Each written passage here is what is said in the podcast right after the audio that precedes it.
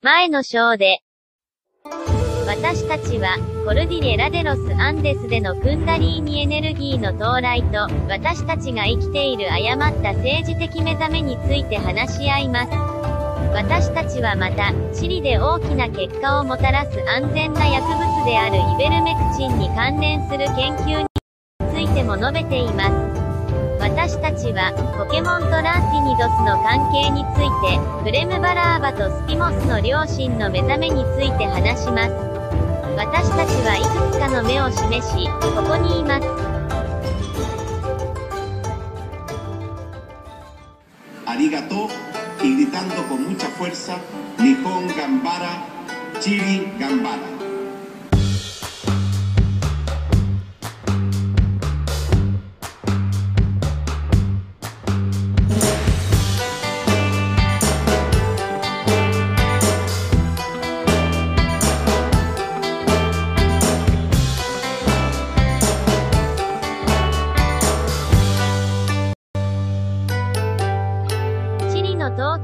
デスのポッドキャスト。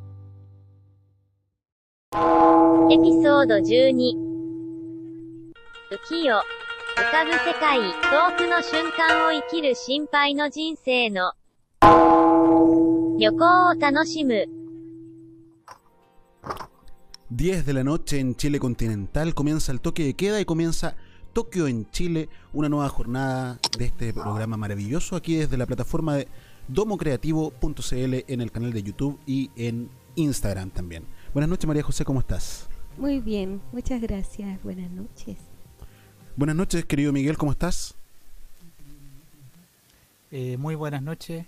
Eh, muy bien, muy bien, excelente. Mi mejor día, el mejor, mejor día, día. del año es este. Eso es lo importante. Ayer fue el día sin tiempo, entonces hoy día aparte eh, un nuevo ciclo para ti Miguel. En el ciclo. Parece que no estás, parece que te fuiste. Pero mientras vuelves, yo les quiero comentar acerca del concepto que hablaremos hoy. Uquillo. eh, que quiere decir el mundo flotante. Vivir el momento alejado de las preocupaciones de la vida. Uquillo, María José, ¿qué, qué te provoca? Eh, me acuerdo de que hay que estar presente en el presente. De que hay que estar presente en el presente. Sí, vivir Mira. el presente, eh, y no atormentarse por el pasado ni por el futuro. Vivir el presente y estar agradecido. Eso. Agradecida. ¿Y tú, gato? ¿Eso dices? Eso mismo. Me sumo a lo que dice Cote. Como siempre, la palabra asertiva, acertada, precisa. La mirada perfecta. Ojalá haya algo que te borre de pronto. ¿Cómo que te ¿Y borra? para qué seguir?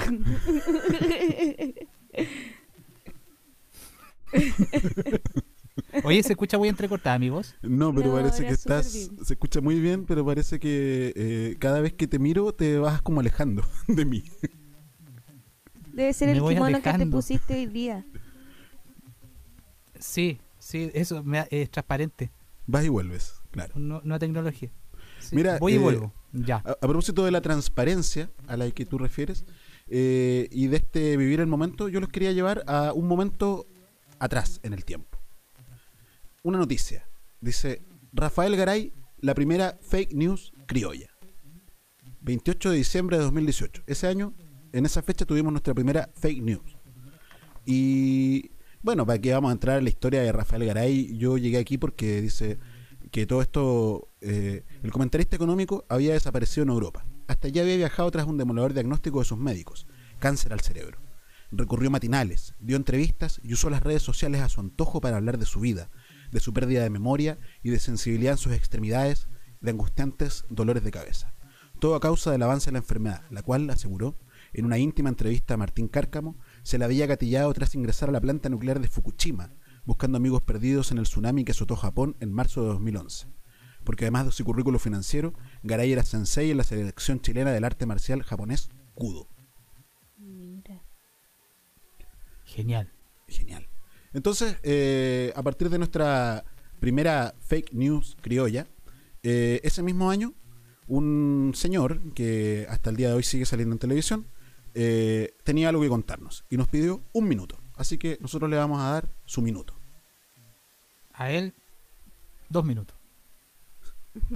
Si ustedes están viendo esto, estadísticamente lo más probable es que no lo estén viendo en vivo en un televisor, sino que lo estén viendo a través de una red social, en su computador o en su teléfono, porque alguien lo viralizó a través de Facebook, de Twitter. Hay editoriales de CNN Chile que tienen un millón, hasta dos millones de reproducciones vía Facebook. Es una herramienta maravillosa para que ustedes determinen cuáles son los contenidos que se viralizan, pero es también un tremendo peligro. Y así se ha demostrado en las últimas elecciones de Estados Unidos. Se ha creado un mercado que mueve mucho dinero de gente que está dedicada a postear información falsa a través de las redes sociales y que tienen además exactamente claro ¿Cuál es el tipo de información falsa que genera más clics? ¿Es la que promueve el odio? ¿Es la que promueve teorías de la conspiración? ¿Es la que promueve, por ejemplo, el racismo?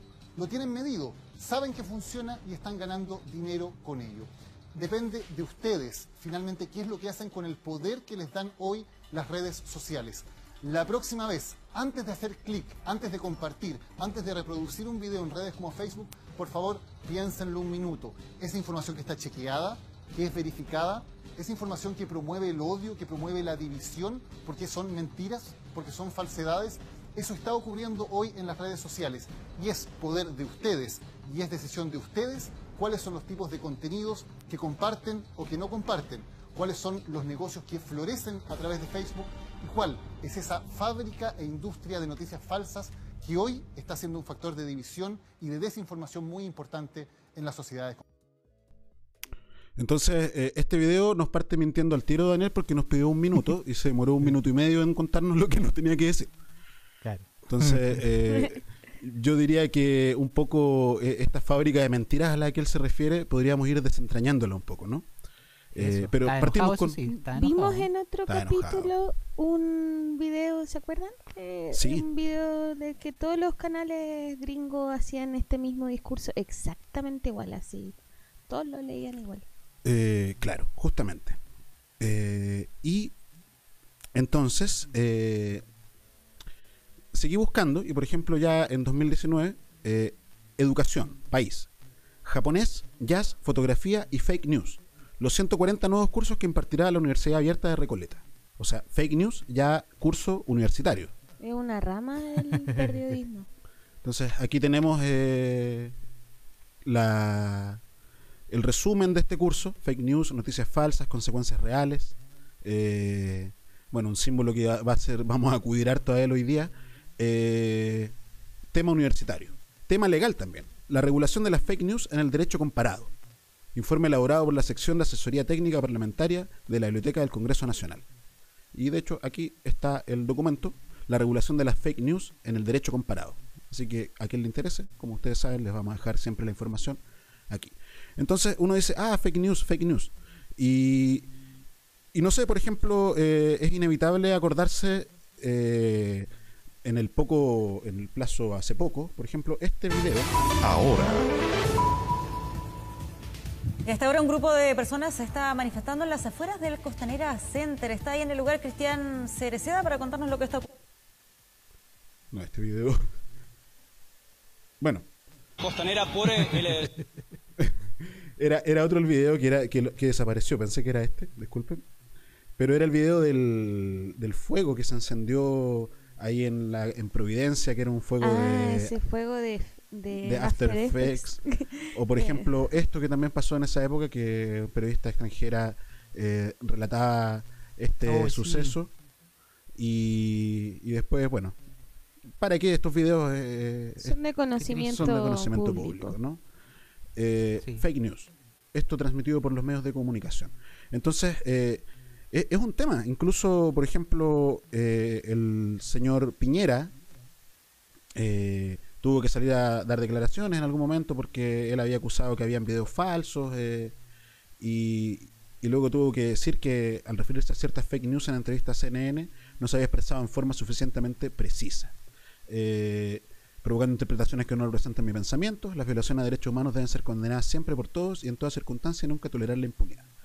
Entonces, fake news por todos lados, eh, a propósito de derechos humanos, defensores de los derechos humanos, eh, por ejemplo, Mónica González, eh, también nos habla de las noticias falsas. Yo los quiero invitar a escuchar un poquito este tema. Ahora, A esta hora la ministra de Educación. Marcela Cubillas, anuncia Creo los premios nacionales de humanidades y ciencias. Eh, vamos a escuchar un poco lo que está sucediendo. Es el que hoy día más se necesita. Porque lo que estamos enfrentando es la mayor amenaza a la democracia. Ya no se viste de soldados con el rostro pintado de negro, ni con tanques, ni metralletas. Es mucho más eh, civilino. Enfrentamos una industria de noticias falsas.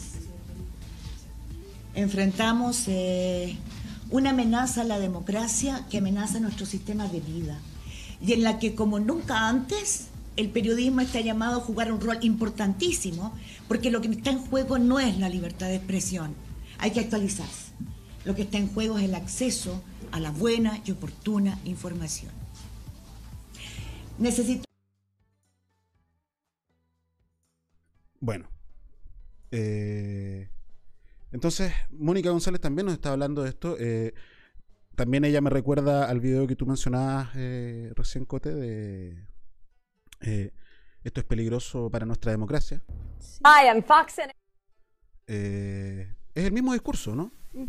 Exactamente el mismo discurso. Eh, el peligro para nuestra democracia, los medios de comunicación diciéndonos lo que es correcto, lo que no es correcto. Entonces, finalmente uno dice hasta aquí, ya, todo bien.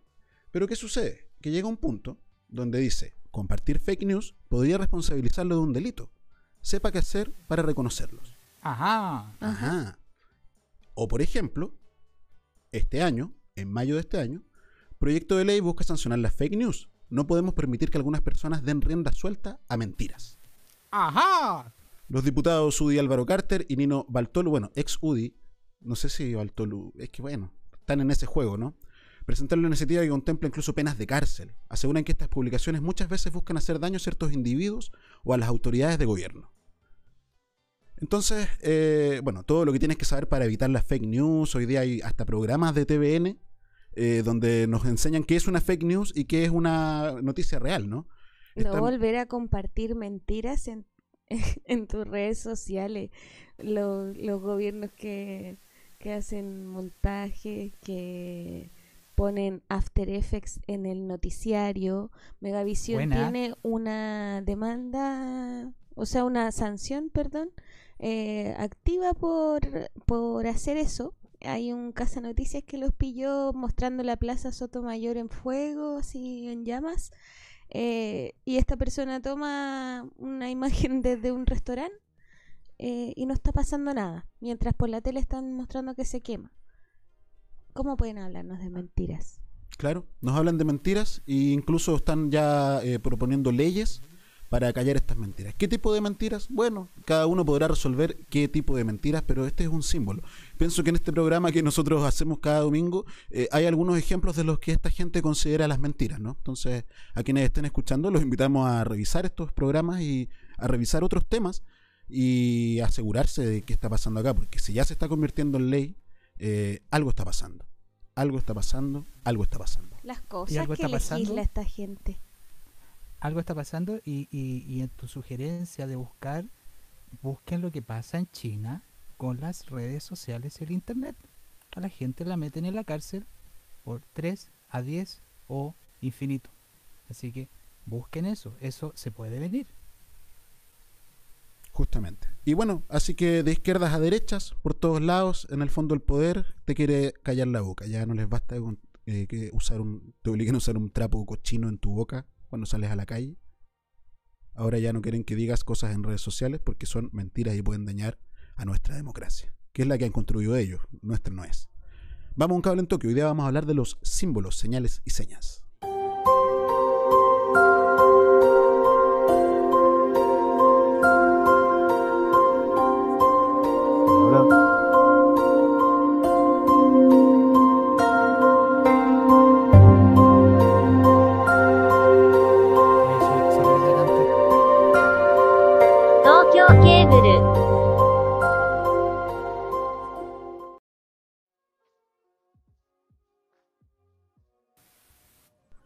Estamos de vuelta en esto que es Tokio en Chile, un programa eh, fake. Este programa es el programa más fake que van Que a se ha inventado. Que se ha inventado. A que todo lo que decimos En esta ilusión.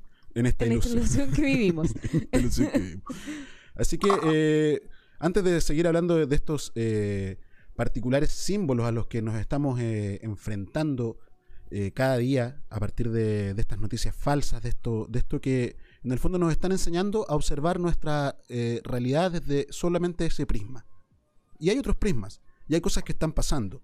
Y una de esas cosas que está pasando es el mensaje que nos trae hoy día Tinaco Tinaco desde Tokio en este cable. Bienvenido Tinaco, ¿cómo estás? Bien, bien, bien. ¿Cómo están ustedes? Buenas Muy noches. bien, gracias. Bien, bien. ¿Desayunaste? Sí, aquí estamos con toda la lluvia y 31 grados De Tokio. este Tokio. Diferente. Genial. ¿Y ustedes cómo están? Bien.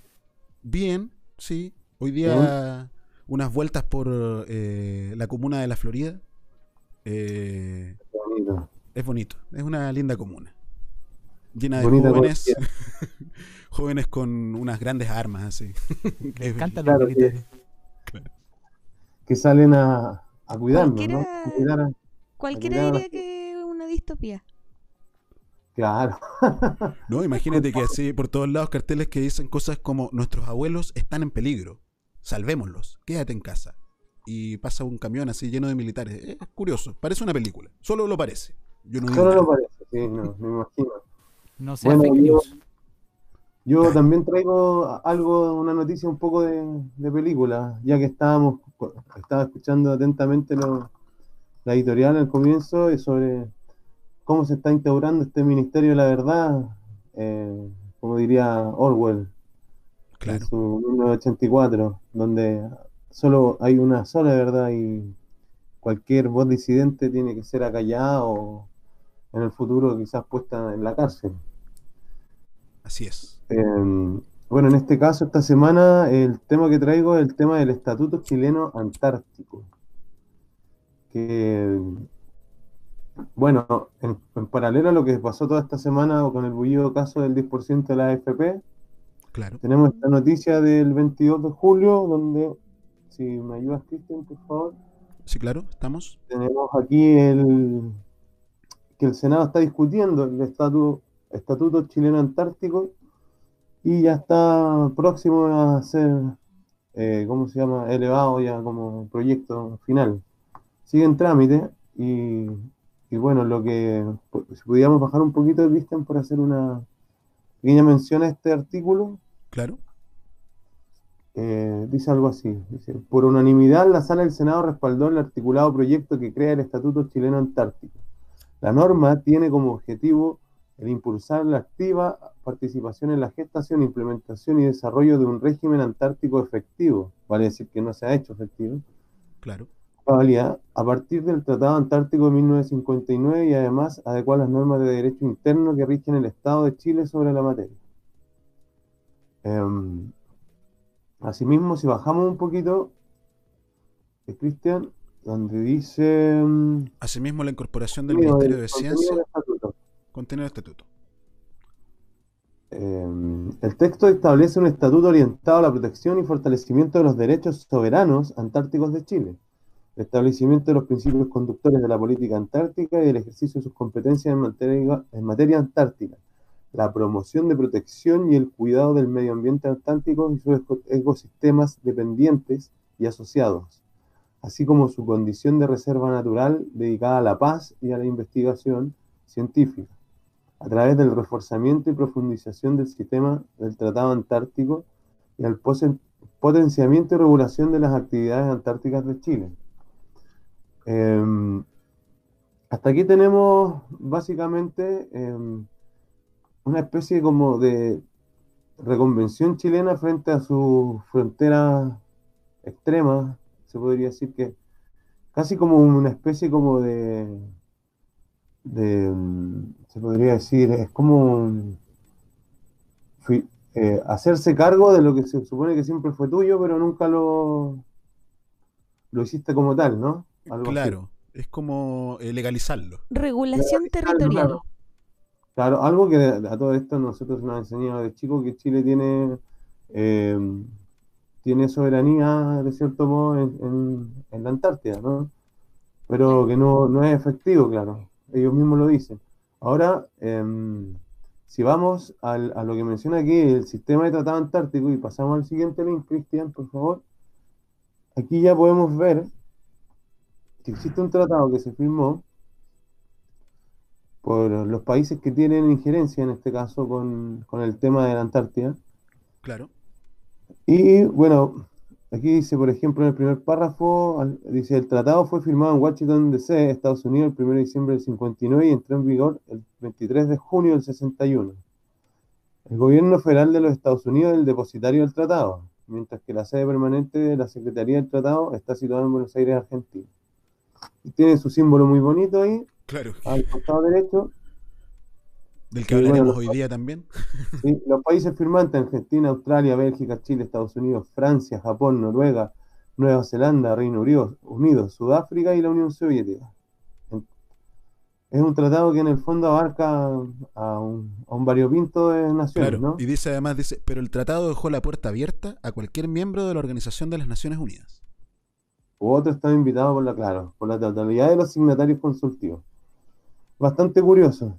Eh, en este mismo, eh, en esta misma artículo de Wikipedia, en disposiciones, un poquito más abajo, un poquito, no, más, aquí. Sí, más abajo, más abajo. Sí, aquí. Disposiciones del Tratado Antártico. Bueno, dentro de las disposiciones,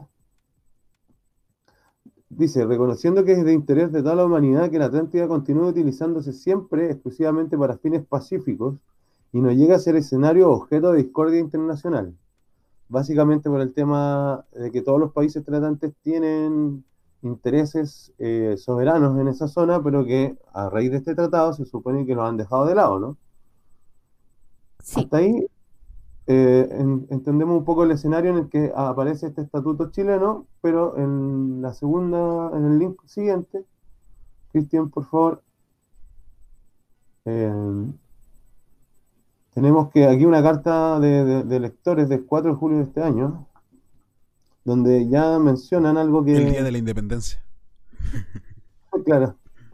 Mencionan eh, que Argentina empezó a movilizar sus, sus herramientas para, para cambiar un poco esa pretensión del tratado y, empezar a, a tomar cartas en su soberanía de ciertos terrenos que tienen eh, superposición con la soberanía chilena en, en la zona y con la inglesa, inclusive.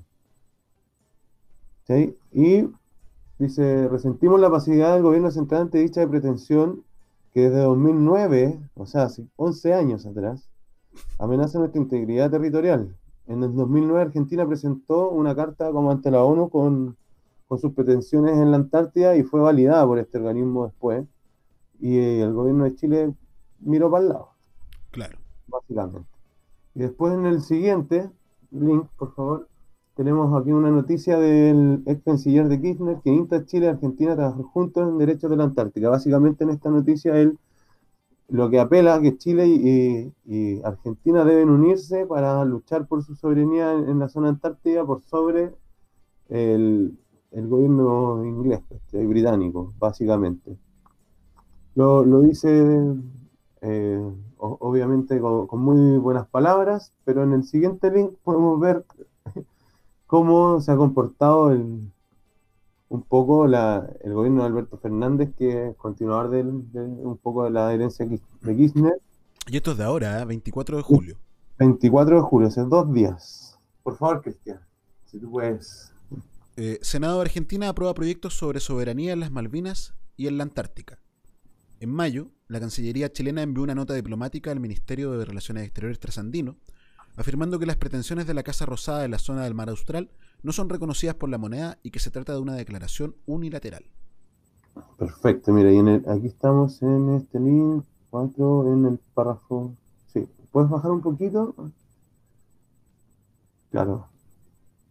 Aquí en el fondo explica un poco eh, que, que Argentina, eh,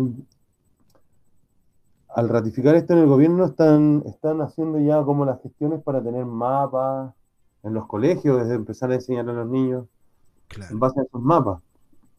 Claro, hacer una regulación del territorio por, des- por decisión de ellos nomás. Como que convocaron Pero- a Chile a regularlo, pero no se pero tomaron la decisión rápidamente. Y Chile, muy reactivo y no proactivo, eh, ahora está recién terminando de discutir sobre el Estatuto Chileno Antártico, que esto empezó hace más de un año y ha estado entrampado en, en el Senado. Y bueno, en, la siguiente, en el siguiente link, Cristian, aquí tenemos al The Times Chile que dice, Reacción de Chile por mapa argentino que incluye la Antártica. Se envió una nota. Se Claro, envió una sí. nota. se envió una nota.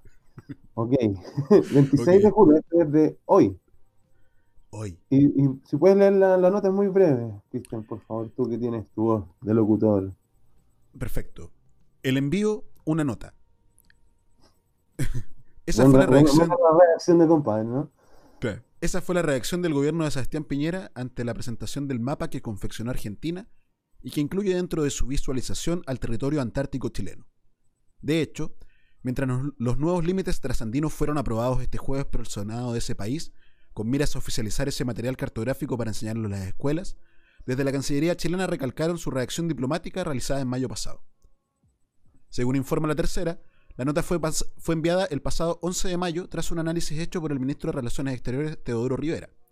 En el escrito dirigido al gobierno argentino, se indicó que el mapa presentado por los trasandinos ante la ONU es una declaración unilateral, como la ONU. En esa Claro. línea, según información entregada en mayo pasado por Infobae, la nota también decía que las pretensiones argentinas sobre su nuevo mapa no son oponibles a nuestro país. La nota diplomática también fue enviada al secretario general de la ONU, Antonio Guterres. Acción adicional. De todas formas, el artículo del medio nacional sostiene que esa no fue la única acción que tomaron las autoridades chilenas. El mes pasado, el Senado Nacional aprobó la creación del Estatuto Chileno Antártico. Argentinos buscan usar el mapa en las escuelas. Cabe mencionar que, mientras tanto, el mapa argentino eh, se puede ver en la página de la ONU y además las autoridades trasandinas ya trabajan para difundirlo en las escuelas del país. Así al menos lo informó en junio pasado Santiago Cafiero, jefe del gabinete del mandatario Alejandro Fernández. Mira. Ah, sí, estamos. Así. Esa es la diferencia de, lo- de los dos países respecto a este tema.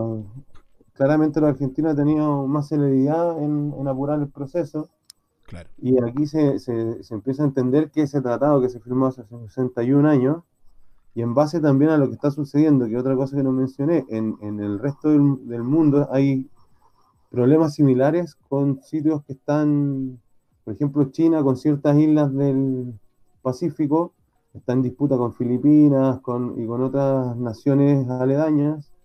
Eh, lo mismo ha hecho en Oceanía, como reivindicación de ciertas zonas de la, de Antártica, ha, hecho lo mismo Australia.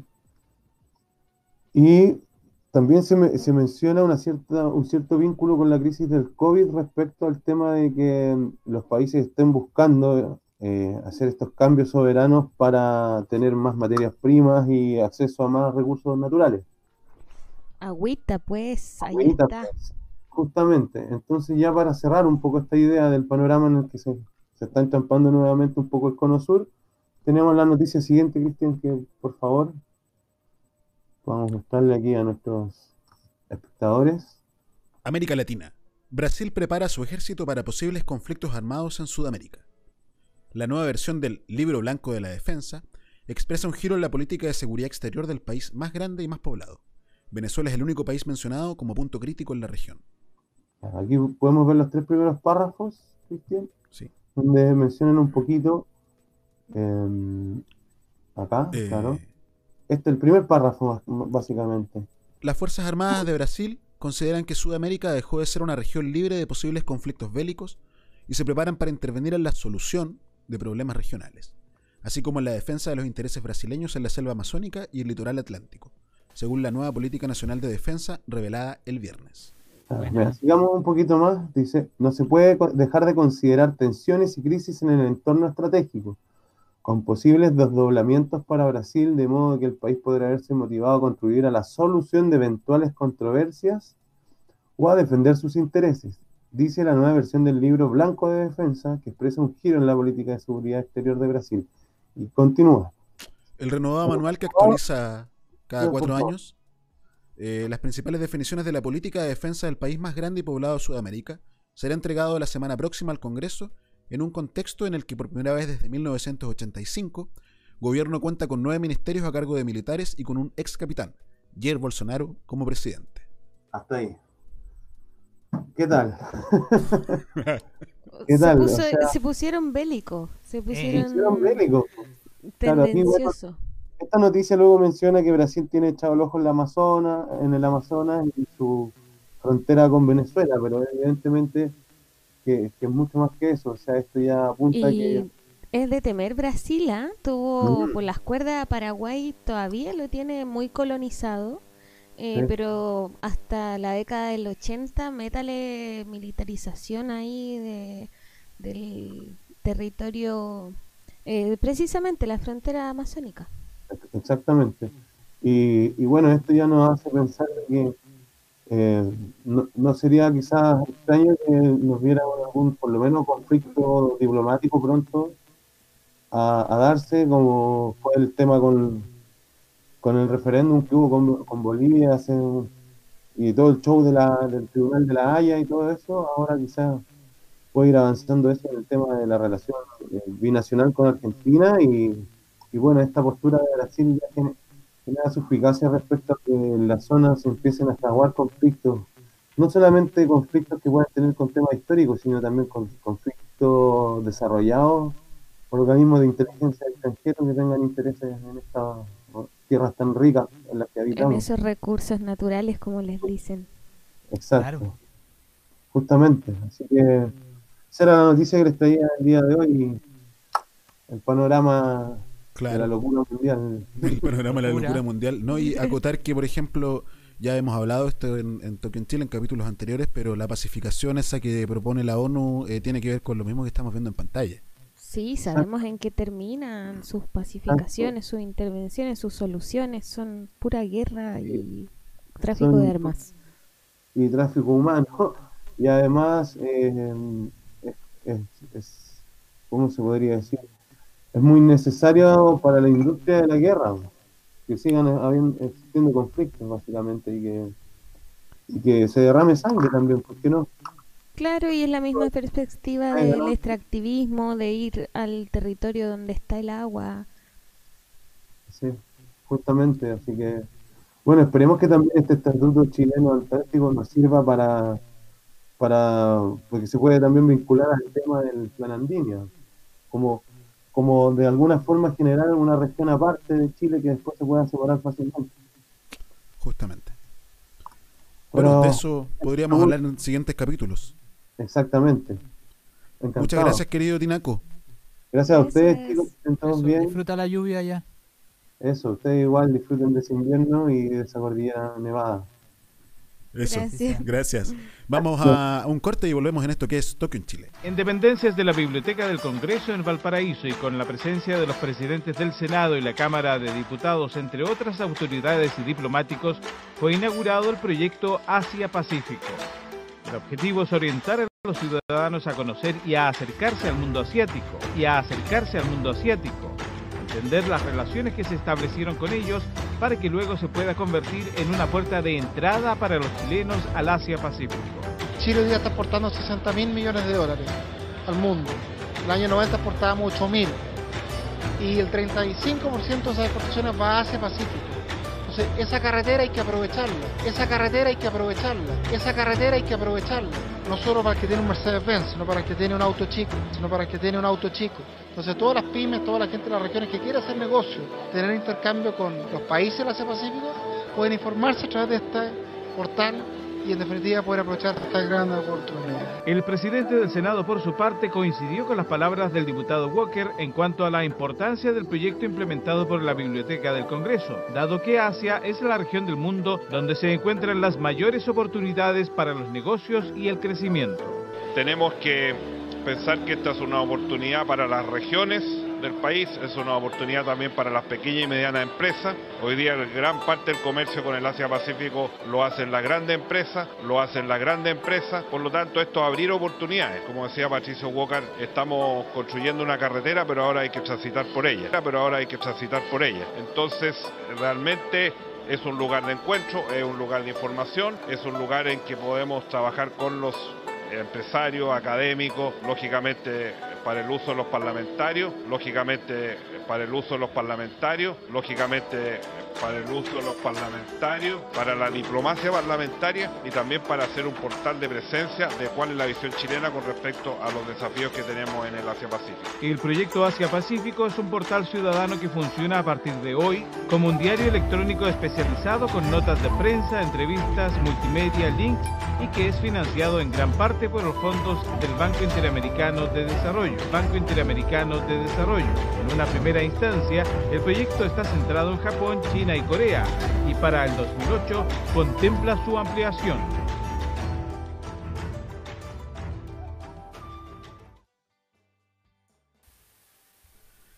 Estamos de vuelta en esto que es Tokio en Chile desde la plataforma de Domo Creativo eh, todos los días domingo al mundo, al mundo, desde Tokio, desde Chile hacia el mundo. Todavía continuamos con el eslogan cuando parte el toque de queda, parte Tokio de Chile, Tokio en Chile. Ya estamos en julio y seguimos con el mismo eslogan. No, y vamos con, por los 12 programas ya. Hoy día es el programa número 12. Nosotros pensábamos que esto lo íbamos a hacer mientras tanto hubiese toque de queda. Y ya Claro, y no partimos esta- cuando comenzó. No, Y- para nada. No, pues la distopía va viento en popa. Es hora de despertarnos. Sí, porque ya. Sí, ponerse en acción porque está rápido. Ojo, y no acción de lo que se considera acción. Hay que ser inteligentes. Sí, pero está rápida la cosa, eso es cierto. Sí, sí. Eh, y en esa rapidez en la, en la que estamos, eh, querido gato, yo quisiera darte la palabra oficialmente para el tema que nos tienes que contar hoy. Decía ahí, eh, me pica un ojo. Me pica un ojo. sí, no, aquí el departamento creativo, Mauricio Bustamante nuevamente nos asesora.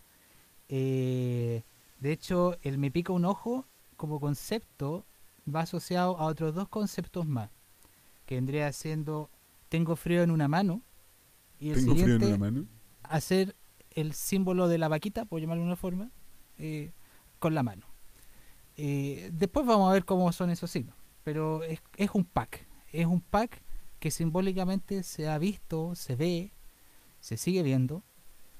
Eh, yo como diseñador solamente tengo una mirada desde el diseño.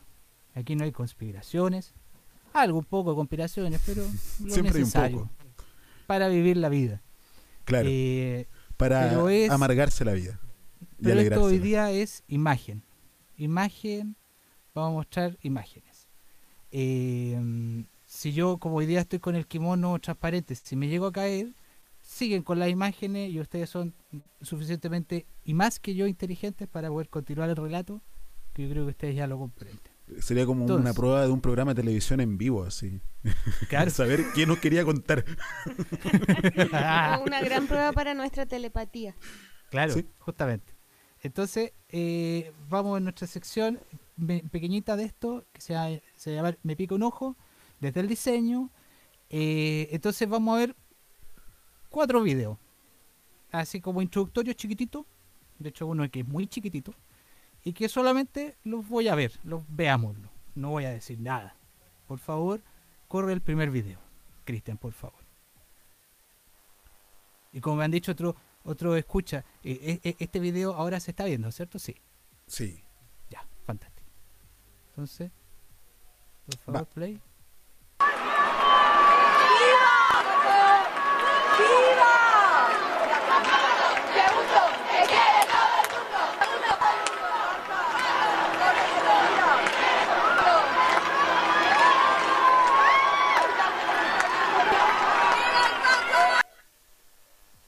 Que viva el Papa.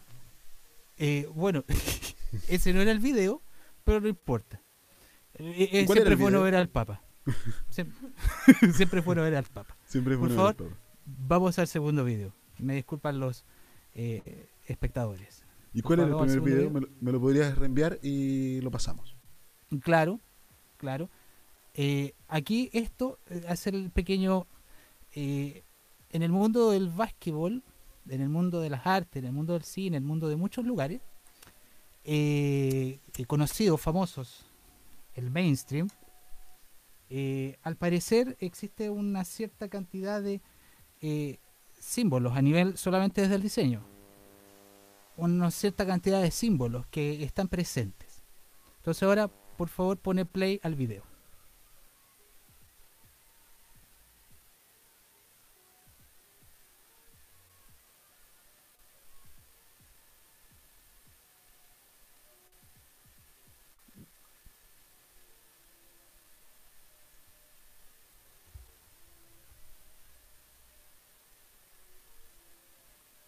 Ponele pausa.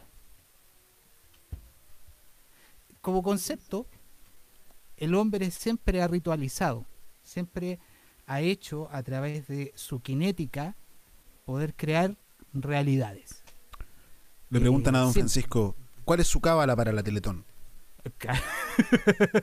Justamente, eh, eh, yo cuando chico saltaba, eh, saltaba así entre las veredas y iba contando y se saltaba entre medio como que me iba a ir mal, cosas así, cosas, eh, bueno, yo sé que habla de mi personalidad media loca, pero todos tenemos ciertas cábalas, ciertas cosas, ciertos conceptos. Eh, es algo parte del rito humano. Pero resulta que dentro del mainstream, dentro de que la gente que le ha ido bien en la vida, no porque sean malos si les haya ido bien, sino que son ge- gente muy talentosa y que coincidentemente les va muy bien, les va muy bien en la vida. Entonces, aquí hay un caso, eh, LeBron James, un gran basquetbolista, eh, que después hay otros videos en donde él se despide de su amigo Kobe Bryant, en donde eso, el signo hacia arriba ya todos lo conocemos, nos aparece el símbolo del triángulo y nos aparece el símbolo, de lo que se denomina eh, el 666, por llamarlo de alguna forma. Eso dentro del mundo de la simbología se conoce. Entonces, ¿qué es lo que pasa? Ciertas personas ocupan ciertos ritos, ciertas invocaciones, ciertas magias para poder poder pro- provocar cosas. Eso no es algo muy extraño, no, no es algo No es algo nuevo. No es algo nuevo tampoco. Por favor, segundo video.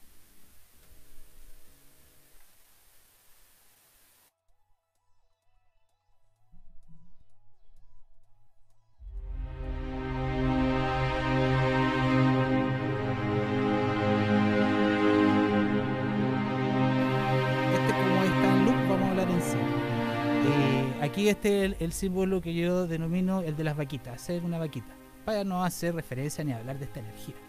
Eh, no me interesa, no me interesa que esa energía llegue a mi vida.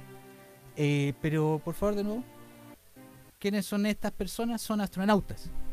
Astronautas despidiéndose de una persona antes de, sa- de salir de la Estación Espaci- eh, Internacional Espacial hacia el espacio exterior a hacer reparaciones reparaciones que están afuera y no están adentro de la estación, pero bueno, eso es otro tema. Entonces resulta que ellos hacen también para la buena suerte, buena aventuranza. Lo dejo ahí. Tercer video. Minuto uno. Minuto uno. Esta es la presentación de Bad Bunny en Chile 2019. Eh, aquí habla Martín Cancamo antes de la presentación. En una parte hablaba acerca de la nueva religión que se viene, de Bad Bunny, que es el concepto que él ocupa, Bad Bunny, la nueva religión. Y 2019, Viña del Mar, yo lo vi en vivo, eh, esperando a ver qué pasaba. Y bueno, por favor. ¿Cuántas personas verán en vivo Viña del Mar? Bueno, yo. No, por lo No, menos sí, yo. Por lo menos tú. Y viste esto. Y vi eso. Entonces, Entonces viene toda la presentación. Bad Bunny. Gustavo o sea, Cerati. bueno, claro, este- eh, Cerati. Claro, estas eran unas cortinas que eran eh, retrospectivas. Yo también estuve ahí, Cerati, yo estuve en vivo, lo vi, me encantó. Existe entonces Viña del Mar. No es una Sí, ficción de la tele. Lo comprobé. Y suena excelente. ¿eh? Yo como músico y sonista debo decir que la experiencia sonora más agradable que he sentido en mi vida es estar en un estudio de grabación gigante. Entonces aquí parte Bad Bunny.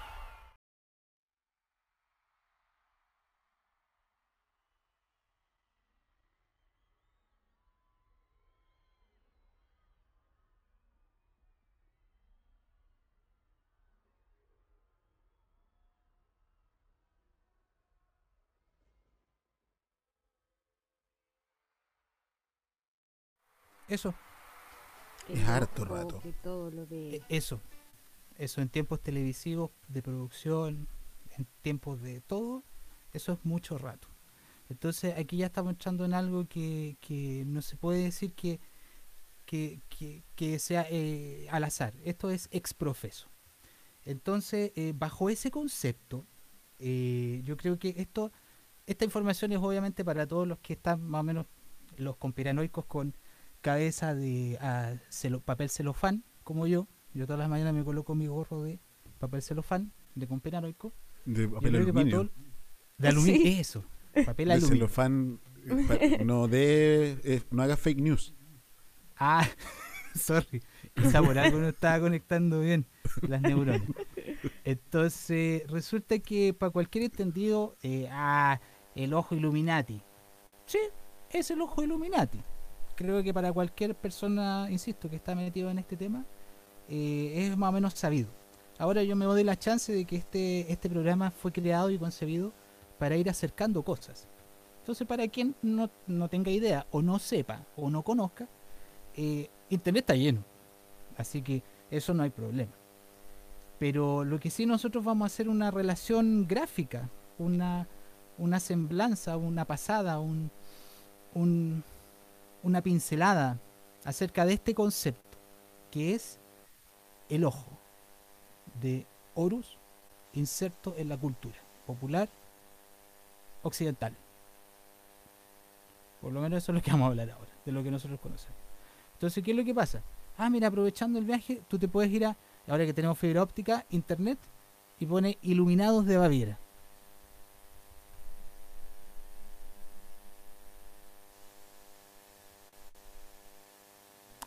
La conspiración de los iluminados de Baviera. No, de Wikipedia. Iluminados de Baviera, Iluminados de Baviera, eh, pero en Wikipedia. eso. Ahí está, por favor. Aprovechando, eh, insisto, la fibra óptica acá, haciendo promoción Sí. a no sé qué compañía, ni me interesa. Tienes un poquito de ruido, sí, tú. Tengo ruido. Sí. Ni tan fibra óptica. Ni tan fibra óptica, ¿viste? Ah, ya. Bueno, acuérdate, si yo me voy, terminas tú el programa. Entonces, Termino yo el programa. Eso. Hasta aquí llega Tokio en Chile. Eso. Entonces, eh, lee la primera con tu voz de locutor, por favor. La Orden de los Iluminados, Illuminate Orden en el original alemán, compuesto del derivado del latín Illuminati, Iluminados y Orden, es el nombre dado a varios grupos. Históricamente se refiere a la organización Illuminati de Baviera, eh, una sociedad secreta de la época de la Ilustración, fundada el 1 de mayo de 1776, la cual manifestaba oponerse a la influencia religiosa y los abusos de poder del Estado.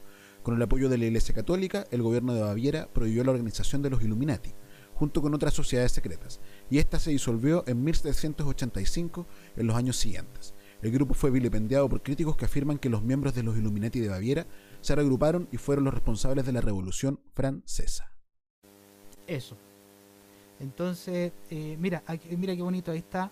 Símbolos que se relacionan con esto. Ahí está el búho o mochuelo. Eh, a ver, dale el siguiente que. Mira más abajo. Aquí va a estar nuestro amigo Adam eh, Weishaupt, Haupt, no sé cómo se pronuncia, que es, entre comillas, el fundador real o ficticio, porque hay informaciones y estudios que hablan de que este personaje es ficticio. Es más o menos caso parecido a los jesuitas. O sea, generalmente cuando hay un jesuita conocido, es no existe. Pero sí hay uno que está desconocido y que ese es real. Entonces en este caso suena más o menos parecido. Para los que quieran, infórmense, es súper interesante. Mira, sigue bajando en las imágenes, por favor. O- claro. Ahí está. Nuestro querido símbolo de la, tengo frío en la mano. Este Tengo símbolo esta es- eh, lo tienen todos, o sea, Karl Marx, eh, Franco, el Papa Francisco. Eh, es el símbolo, es un símbolo, ya sea la mano oculta o la mano afuera, pero en forma horizontal, es una forma de ident- identificarse. Aquí, insisto, no estamos diciendo nada tan eh, distinto de lo que uno puede encontrar de información en Internet, pero es más o menos para conceptualizar el asunto. Este es el segundo símbolo relacionado. Eh, Claro, perdón, así como solo para hacer una eh, gráfica para quienes no nunca hayan visto esta estas imágenes. Tengo frío en una mano. Tengo frío en una mano. Sorry, sorry, que me, me informaban desde el- la estación espacial que hay un ruido acá. Pero Sí. es el kimono. o Es el kimono, sí, ¿pero está generando interferencia. Sí, se entiende todo lo que Sí, dices. muy bien. Y ahora se entiende mejor que recién. Eso, y nos vamos para arriba, vamos para arriba. Entonces, eh, eso, eh, tengo frío en la mano, me pica un ojo y la vaquita. Entonces, vamos a hacer un pequeño ejercicio, súper pequeño.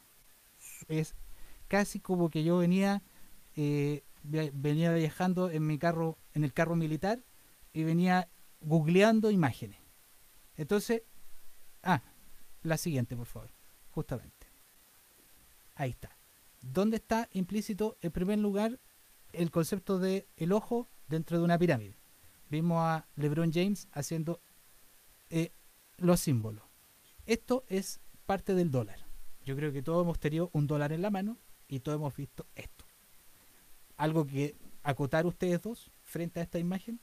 Yo creo que no tenido un dólar en la mano, pero sí. Sí, he visto esto. bueno, me ha tocado. Entonces, eh, frente a este concepto. No, no nosotros- digas fake news. Acuérdate que. No, aquí es todo, aquí esto es todo es real. Aquí usted siempre estamos trabajando Wikipedia, videos reales. Aquí no estamos inventando. Wikipedia es real. Partiendo la base que Wikipedia es real. Claro. Si vienen a dudar de Wikipedia, chuta. Entonces, tengo que Claro. dudar de todo. De mis Mira, vecinos. Hasta Entonces, vecino. Entonces, tenemos aquí el concepto de el ojo inscrito en la pirámide. Eh, Ojo que hemos eh, también mostrado, ojo, ah, que hemos mostrado en otras eh, eh, ocasiones. La semana pasada revisábamos que está también en, en, en Chile, ¿no? En varios símbolos. Claro, en varios símbolos. Incluso en la imagen de que se lava las manos la niña ahí de, por el bicho. Claro, en los comerciales del bicho, justamente, una mano que se lava y tiene el ojo. El ojo, mira, puedes aprovechar de. Esto está bien libre hoy día. eh, de Wikipedia poner ojo de Horus, ¿a qué nos referimos con ese, ese ojo en, en específico? Porque ejemplo este es el ojo de lo que se denomina Illuminati. Eh, está y que proviene desde, eh, entre comillas, el ojo de Dios o el ojo de Ra, el ojo de Horus. Entonces, ¿qué es lo que ocurre? Que eh, existe una, ahí, está, ojo de Horus, que es esa forma. Resulta que toda la simbología, al parecer, porque esto no hay nada concreto, estos son eh, informaciones discretas. Y bajo esa discreción nosotros estamos abordando este tema, con el respeto que se merecen las personas que eh, solicitan discreción frente a esto. Entonces resulta que existe una simbología y una forma de invocar energías que proviene desde el mundo de lo egipcio. Eh, imagínense que las formas de poder hacer que el poder se manifieste está implícita en todas las culturas. E imagínense que por alguna razón ciertas personas, invocando a gran cantidad de energías, pueden invocar mayor poder. Es un poco lo que conversábamos en los capítulos anteriores acerca de por qué llegaron los españoles acá, por qué en Medio Oriente está ISIS. En el fondo, toda esta gente lo que hace es tomar la simbología sagrada y el poder asociado de ello, ya sea desde lo andino, desde lo egipcio, desde lo, lo que sea, y desde ahí hacen sus invocaciones para lograr más poder y para lograr más riqueza. O sea, eh, beneficios en el mundo material. Un poco O sea ligándonos son- con el... ¿Perdón? Son practicantes de la magia. Ellos incluyen rituales y prácticas mágicas en su quehacer. Claro, justamente en su quehacer diario. Entonces, resulta que si se junta alguien talentoso con una cantidad de invocaciones, al parecer, y esto es supuestos, al parecer logras mayores niveles eh, de fama, de fortuna y de riqueza. Entonces, chao con el ojo de oro, para poder, esto era para poder eh, contextualizarnos. Entonces vámonos a las imágenes y la simbología presente en personajes famosos, conocidos por todos por grandes y chicos, abuelitos, niños. Entonces, estos personajes han estado presentes en la cultura popular. Por favor, primera fotografía. Nuestros amigos los Beatles. Eh, debo hacer la salvedad de que cada una de estas imágenes son eh, imágenes de estudio, por llamarlo de alguna forma. Son un producto de sesiones de fotografía. O sea, las personas que están haciendo estos símbolos, ex profeso las hacen. No es como que, ah, la fotografía te tomó al azar. No, Claro. esto es ex profeso. Aquí hay un Una mensaje. pose. Es una pose. ¿Algo que decir frente a esta imagen, amigos míos? Eh, ¿No? ¿Qué ven ahí? ¿Qué veo aquí? Eh, un submarino amarillo, un mudra de esos así 666 y una vaquita. John Y Lennon. una vaquita. Claro, Una yo. Sí, mal llamado mudra. Mal llamado mudra, Sí, claro. Es como una. Esa postura de, Esa de la mano, de ¿no? la mano. Claro. Porque, a propósito, para que no sepa, los mudras eh, son un- una forma de invocar energía para la sanación, la conexión de nuestro cuerpo. Claro, justamente. En el fondo son invocaciones que resultan eh, la energía y la fuerza divina, por llamarlo de una forma, la fuerza motriz de todo. eh, imagínense que es eh, no tiene es todo, por lo tanto no tiene mm, direccionalidad. Y el cómo tú direcciona, direccionas esa fuerza es lo que obtienes. En este caso es la obtención de bienes materiales en el mundo material y los Beatles convengamos en que lo alcanzaron. Convengamos en que lo alcanzaron. Por favor, siguiente imagen de los Beatles. Ahí como profundizando más el tema. O sea, ya, ya John Lennon le puso bueno. Ambos con dos, dos manitos. Tercera imagen. Nuestro amigo presente ahí. Al igual que Bad Bunny, mirándonos. Esto es los Beatles. Esto es los años 60. El Bad Bunny fue todo lo ve. 2019. O sea, algo está pasando, amigo. Algo está pasando. Hace rato. Hace rato. Eh, como esta exposición va a ser más o menos corta, entonces vamos a ir revisando imágenes en un ejercicio lúdico, entretenido. Eh, nuestro amigo Roberto Mata. Nuestro amigo Roberto Mata, yo sé que es chiquitita la imagen. eh, no hay lupa en ese dispositivo, ¿cierto? No. Eso. Justamente. Justamente.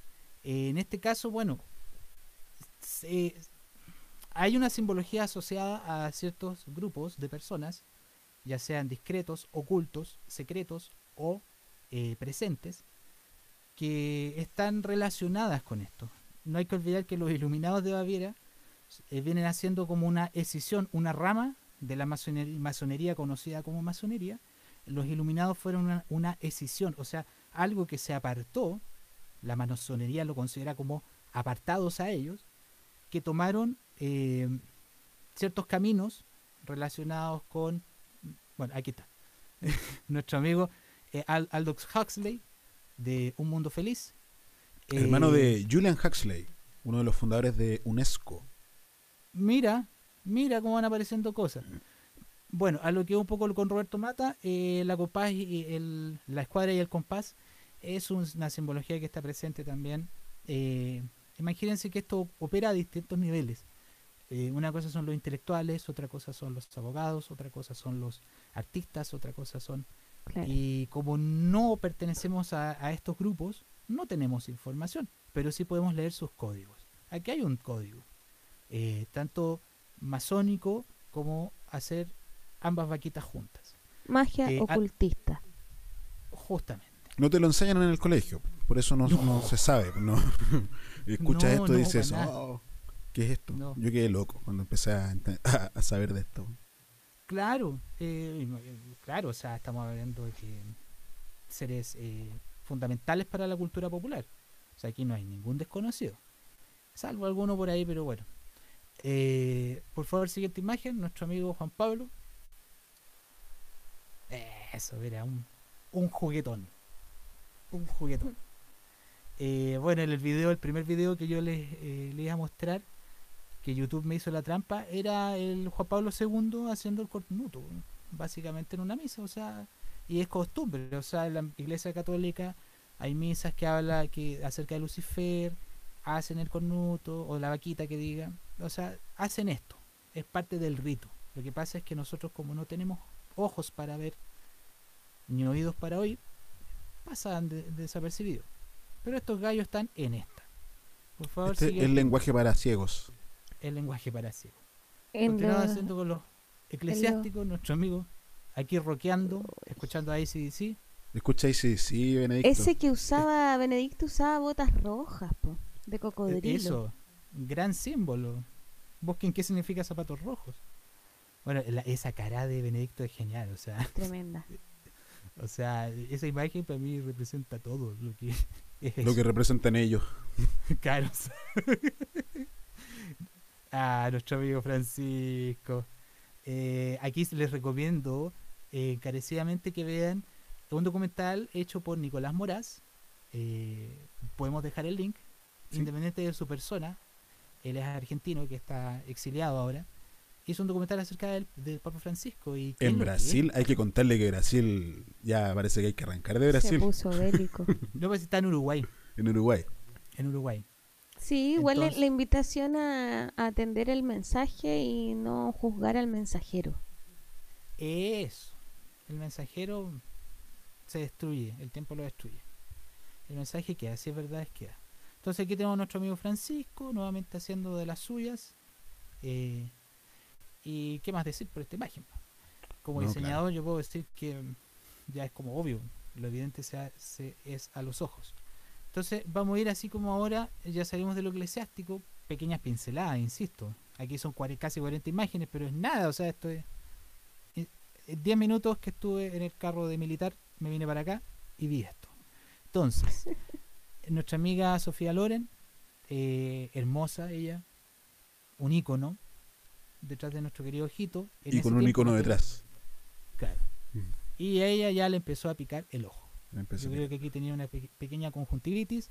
Aquí nuestro amigo, ya más o menos, Hitchcock. también está escuchando a ACDC, a pesar de que todavía no existían. Claro. Eh, por favor, la siguiente.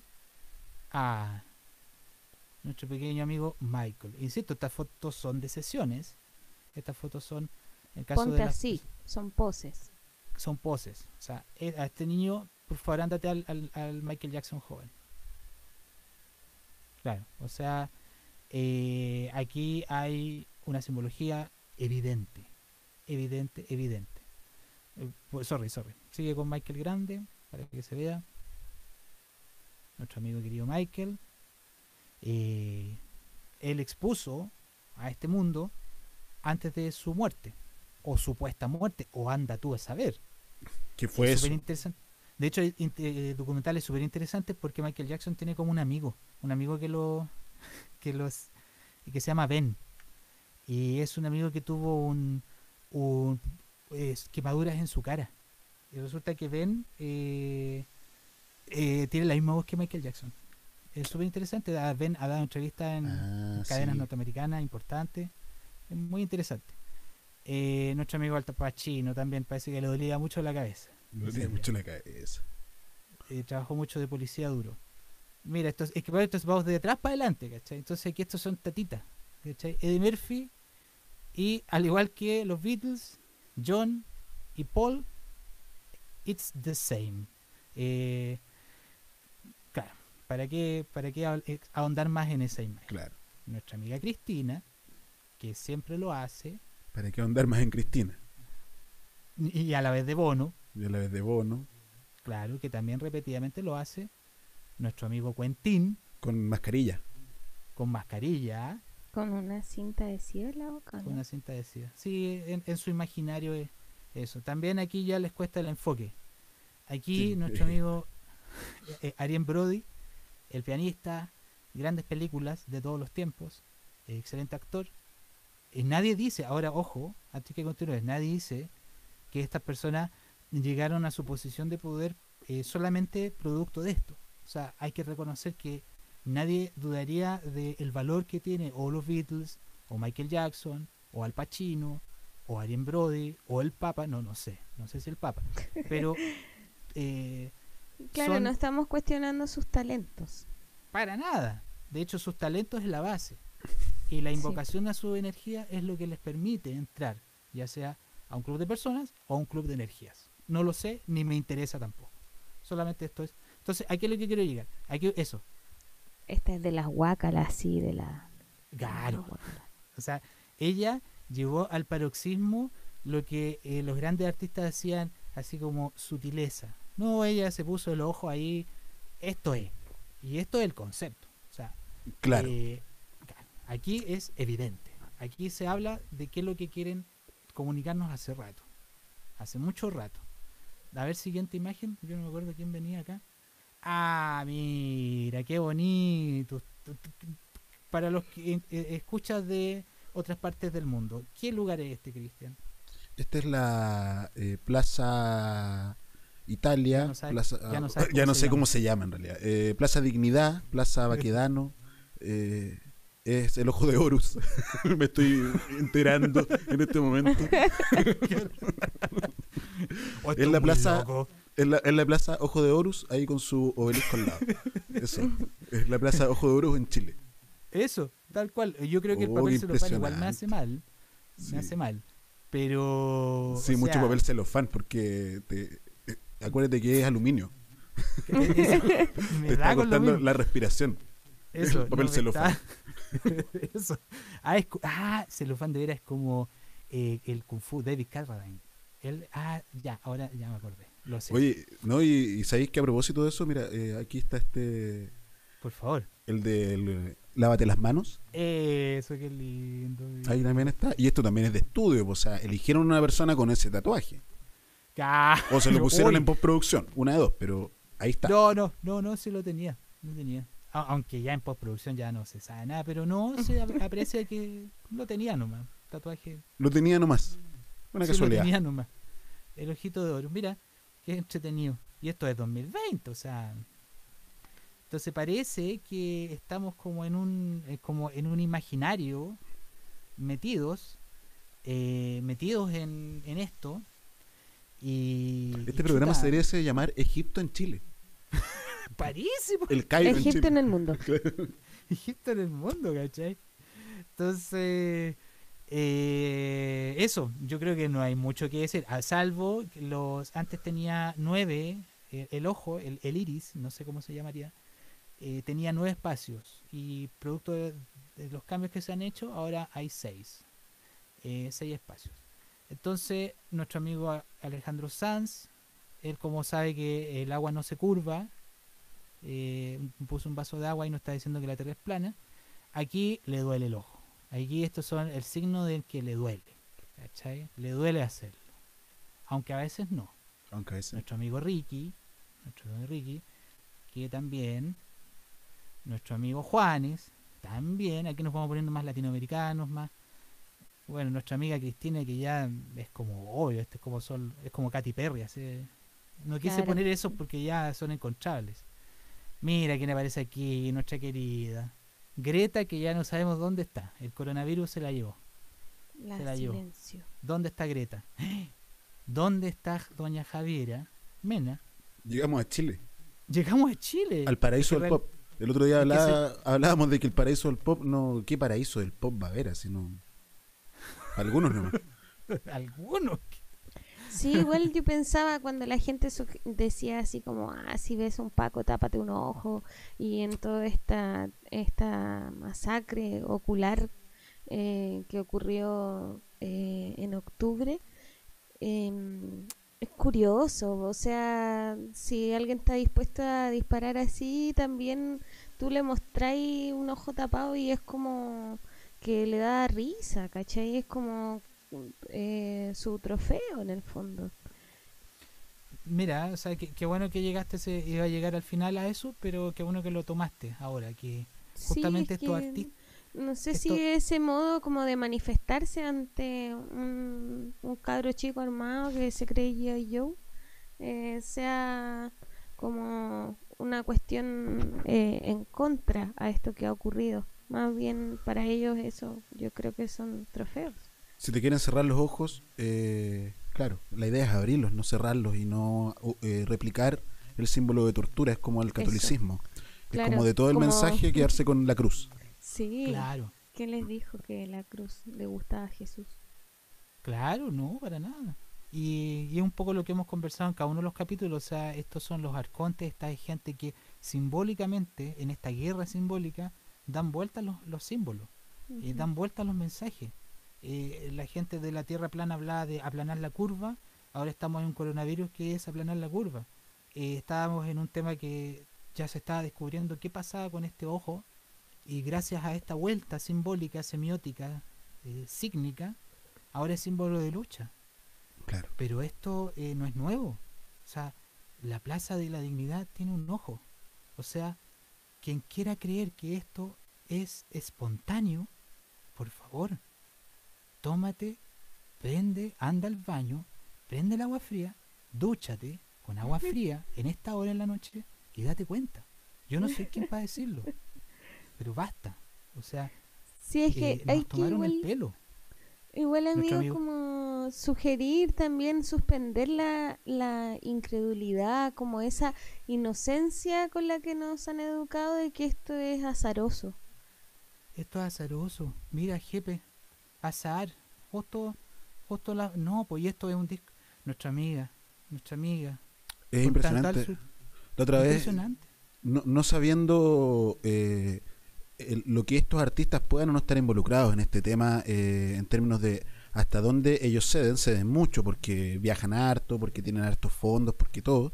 Eh, pero, por ejemplo, veía la otra vez un documental que, que liberaron en el canal de los prisioneros. Y, también se veía ah, cómo mientras estaban grabando el disco, el manager, Fonseca, estaba con el diseñador gráfico del disco y el, y el logo de ese disco de los prisioneros es un ojo. Eh, y estaba él ahí así como el manager, el productor, indicando eh, cómo tenía que verse ese ojo para que se viera bien el ojo. Algo había ahí. Entonces, Bueno. eh, es- esto es una industria eh, que, que opera en, a todos niveles. O sea, así como está el Hollywood en, en Estados Unidos, aquí en Chile, en Recoleta, la gente que hacía las novelas de los años 90, Sabatini y compañía, tienen el mini Hollywood o el Little Hollywood.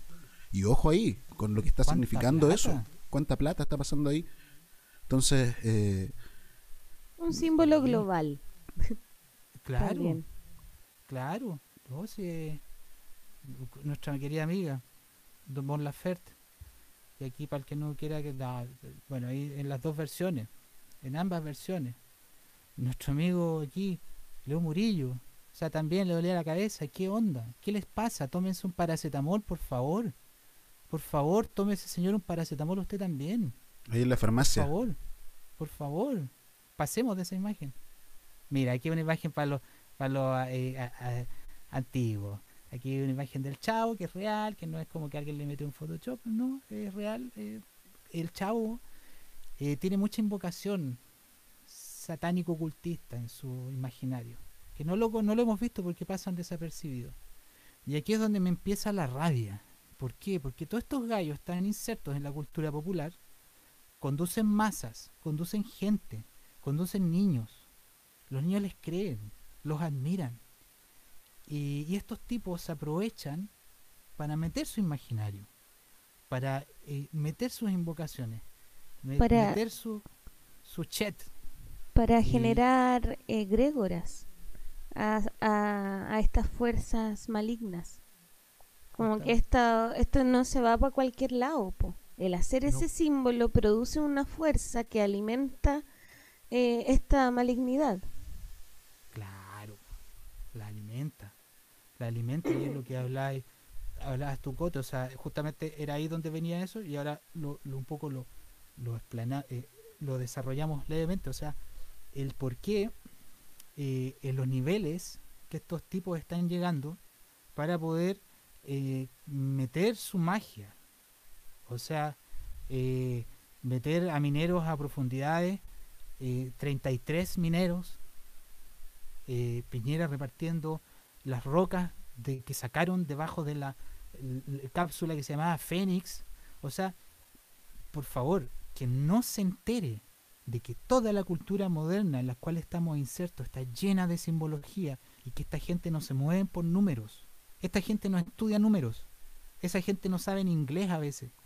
No, esa gente tiene una, un astrólogo cabalista que le indica cuándo hacer la transacción y con quién aliarse. Tal cual. Tal cual.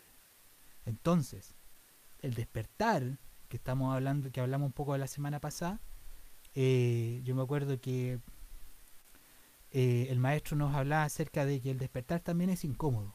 También el, el despertar hace frío, está lloviendo, no es rico despertar, pero es parte del proceso, del proceso de despertar real. Y que en este caso, con lo que hicieron en Chile, y que no es solamente el Chile, o sea, Chile es el país que tiene más lesiones oculares en este tipo de enfrentamientos, pero hay una eh, infinidad de países que donde esto ocurre, que las policías están desarrollando esto, están haciendo este, est- esta, este juego orquestado. Entonces, la orquestación que hicieron ahí para transformar este símbolo, que ya se estaba cargando de cosas y, de, y la gente estaba descubriendo qué es lo que ocurría, de hecho a nosotros nos pasó, ya conocíamos el signo del ojo de oro y cómo se ocupaba en la, en la mm, cultura popular, y ver cómo esto se transformó producto de las manifestaciones de octubre y se transformó en un símbolo de lucha. Y eso es lo más horrendo que uno puede haber vivido a nivel simbólico. Yo como diseñador, viendo la carga sígnica que tiene algo, cómo estos gallos lograron dar vuelta a esto tan rápidamente, tan rápidamente. Eso hay que tener atención, porque si son capaces de eso, son capaces de, de todo. Son capaces de todo. Sí, po. Y, y es una lástima terminar con esta sensación de rabia. Yo pensé que no iba a terminar con la rabia, pero sí, me da coraje. Me da coraje todos esos. Todos esos pelagatos, que para mí son pelagatos. ¿Por qué? Porque se entregaron en las fuerzas más oscuras que existen. Por unas cuantas monedas, como decía un autor llamado Giovanni Colecchio. Muchas gracias, Creo que querido Miguel. Eso. Gracias, Muchas gracias. amigo. Te leo algo y volvemos. ¿Te leo algo? El libro rojo de Carl Gustav Jung. Comprende que tienes dentro de ti mismo rebaños de bueyes. Comprende que tienes en ti rebaños de ovejas. Comprende que hay dentro de ti aves del cielo. No te sorprendas si decimos que esas cosas están dentro de ti. Comprende que tú eres otro mundo en pequeño y que dentro de ti hay sol, luna e incluso estrellas. Ve que tú tienes todo lo que el mundo tiene. Carl Gustav Jung Nació el 26 de julio de 1875 en Suiza. Se crió al borde del lago de Constanza. Este lugar fue clave en su vida, ya que desde pequeño se sentaba en su piedra favorita a hacerse preguntas tales como la célebre ¿Soy yo el que está sentado sobre la piedra? ¿O soy la piedra sobre la cual él está sentado? Asombrado por lo efímero de su propia vida en relación a esa piedra que ha estado y estará durante muchos años más. Se convirtió en psiquiatra y siempre destacó por su nivel académico. En Basilea tomó la decisión de nadar contra la corriente, en la búsqueda de las respuestas de su propia existencia. Los invito a que investiguen su largo legado. ¿Te leo algo?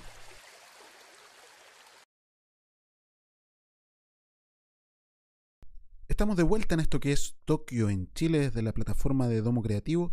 Eh, revisamos el chat y nuestro amigo Carebudo nos manda una vaquita y Eterediáfana nos dice Konichiwa. Eh, perfecto, entonces eh, estábamos hablando de estos símbolos eh, y, y quisiéramos hablar de otros símbolos también, ¿no es así, Sí. María José? Sí, vamos a retomar con símbolos, eh, partiendo de la base de que todo lo que existe eh, emite una vibración y tiene una frecuencia. Entonces los símbolos emiten frecuencias. Eh, y vamos a partir con un amigo eh, muy conocido mío, Henry, que nos va a contar qué es la radiestesia.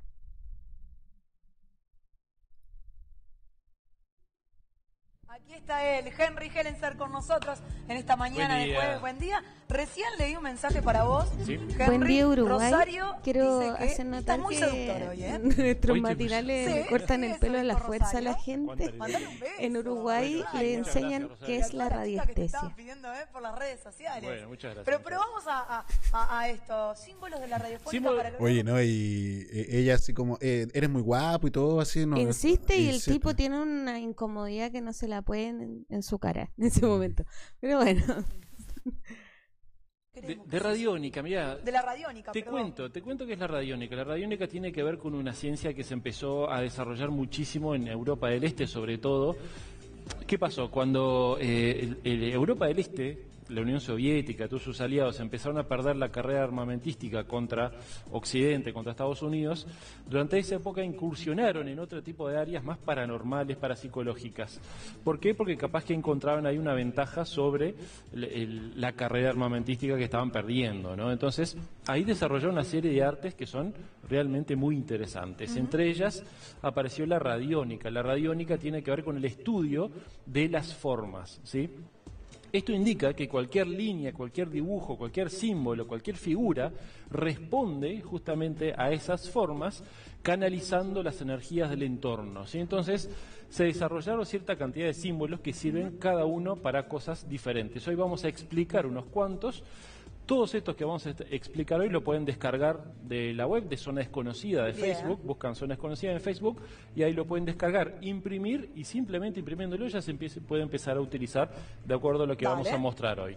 El primero, el primero se conoce como SCAP, es símbolo compensador de André Philippe. André Philippe fue un ingeniero europeo quien lo inventó, lo desarrolló y lo perfeccionó.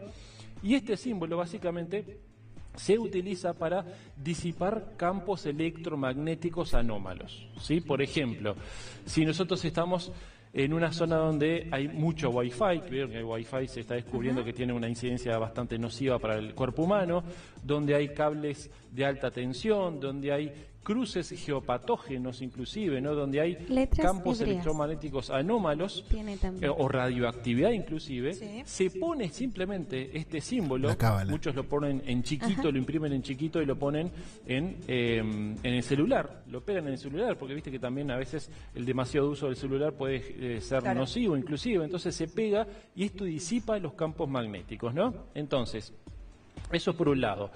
Por otro lado tenemos el pentáculo. El pentáculo funciona más o menos igual, pero no tanto con campos electromagnéticos, sino más bien con eh, energías astrales, eh, energías espirituales inclusive. Esto se utiliza mucho en lugares donde hay eh, situaciones en las cuales no sabemos si hay o fantasmas o situaciones eh, ah, paranormales eh, o por ejemplo durante el sueño cuando tenemos muchas pesadillas lo podemos Sí. poner al lado de la cama en la pared mirando hacia nosotros eso va a provocar directamente que estemos protegidos Bien, ¿sí? que se limpie. que se lugar. limpie, que estemos protegidos, exactamente, ¿no? Después tenemos otros que ya se empiezan a utilizar de otra manera. Esto se conoce como antimagia.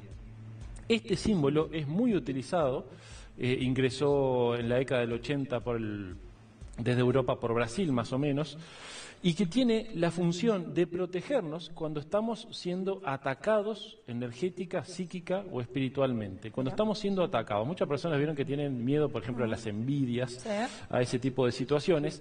Entonces, lo que vamos a utilizar es este símbolo. Este símbolo también se puede utilizar puesto en una pared, apuntando hacia donde está el sector o las personas a las cuales debemos proteger. O se puede utilizar de otra manera. Yo aquí traje impreso ya. Y si lo utilizamos de esta manera, lo podemos poner, por ejemplo, en una mesa. Aquí en el centro vamos a poner una muestra testigo. ¿Qué es la muestra testigo? Es o un mechoncito de pelo de la persona o nuestra o de la persona que queremos proteger, o la foto de la persona.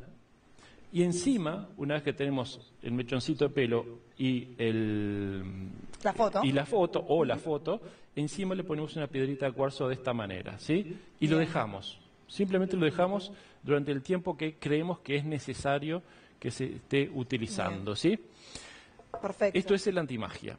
Vamos Después tenemos el otro que es alta vitalidad. vitalidad. Esto para cuando una persona está eh, depresiva, cuando está Acá nuestro eh, amigo mal Henry nos va mostrando que- distintos se usos de estos símbolos.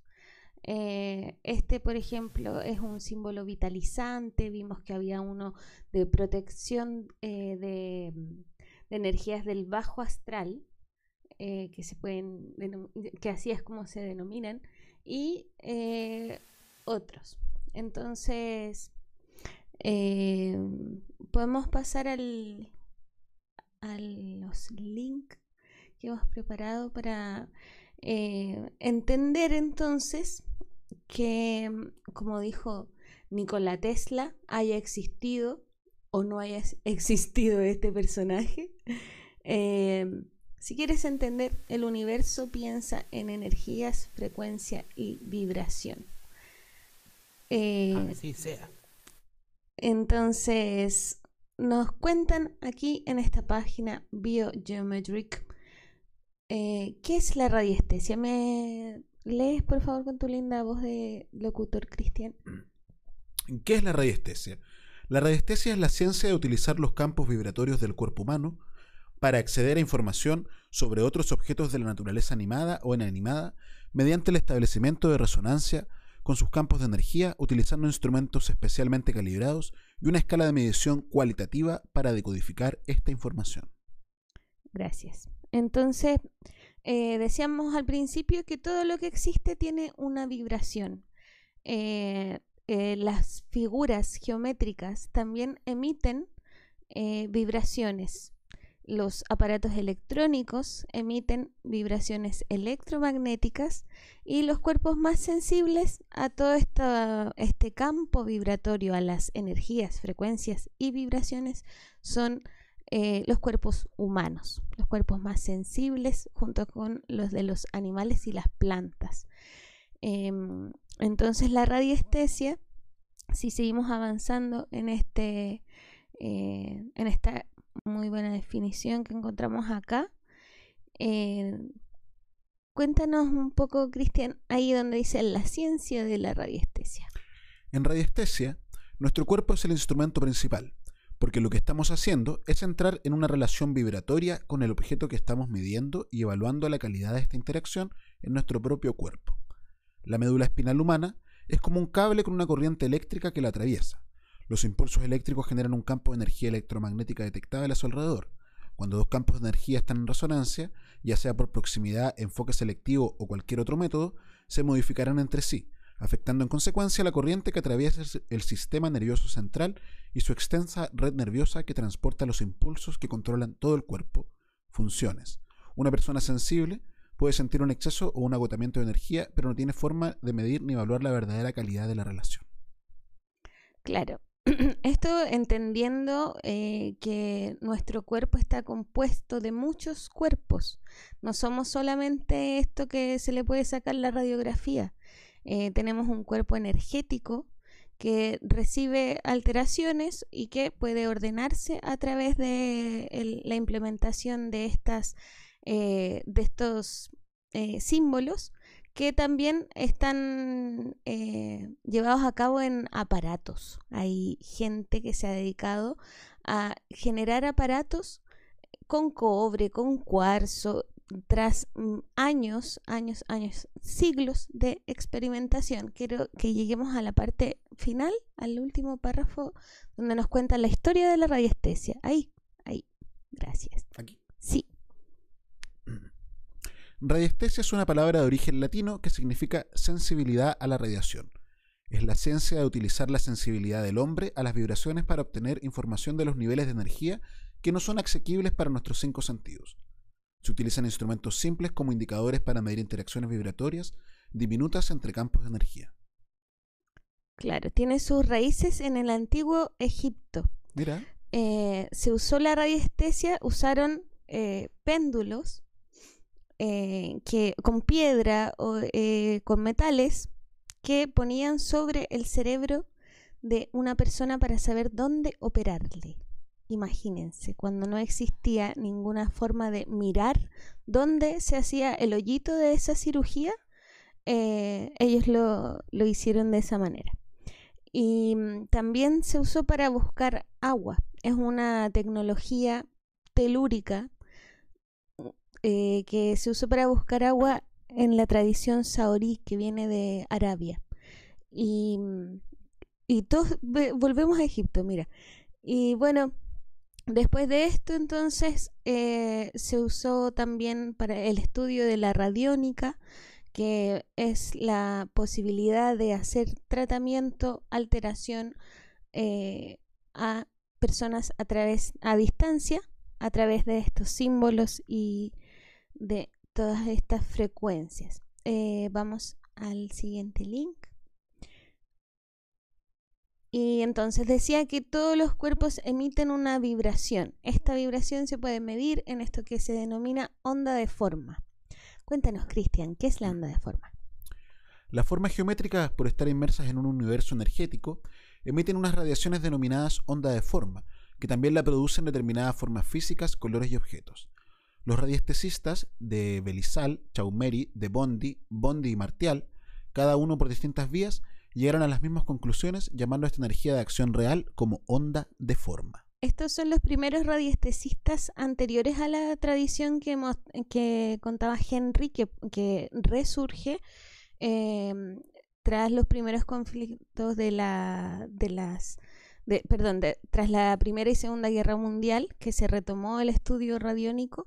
Eh, estos señores son de finales del siglo XIX, em, contemporáneos deben haber sido de, de Tesla.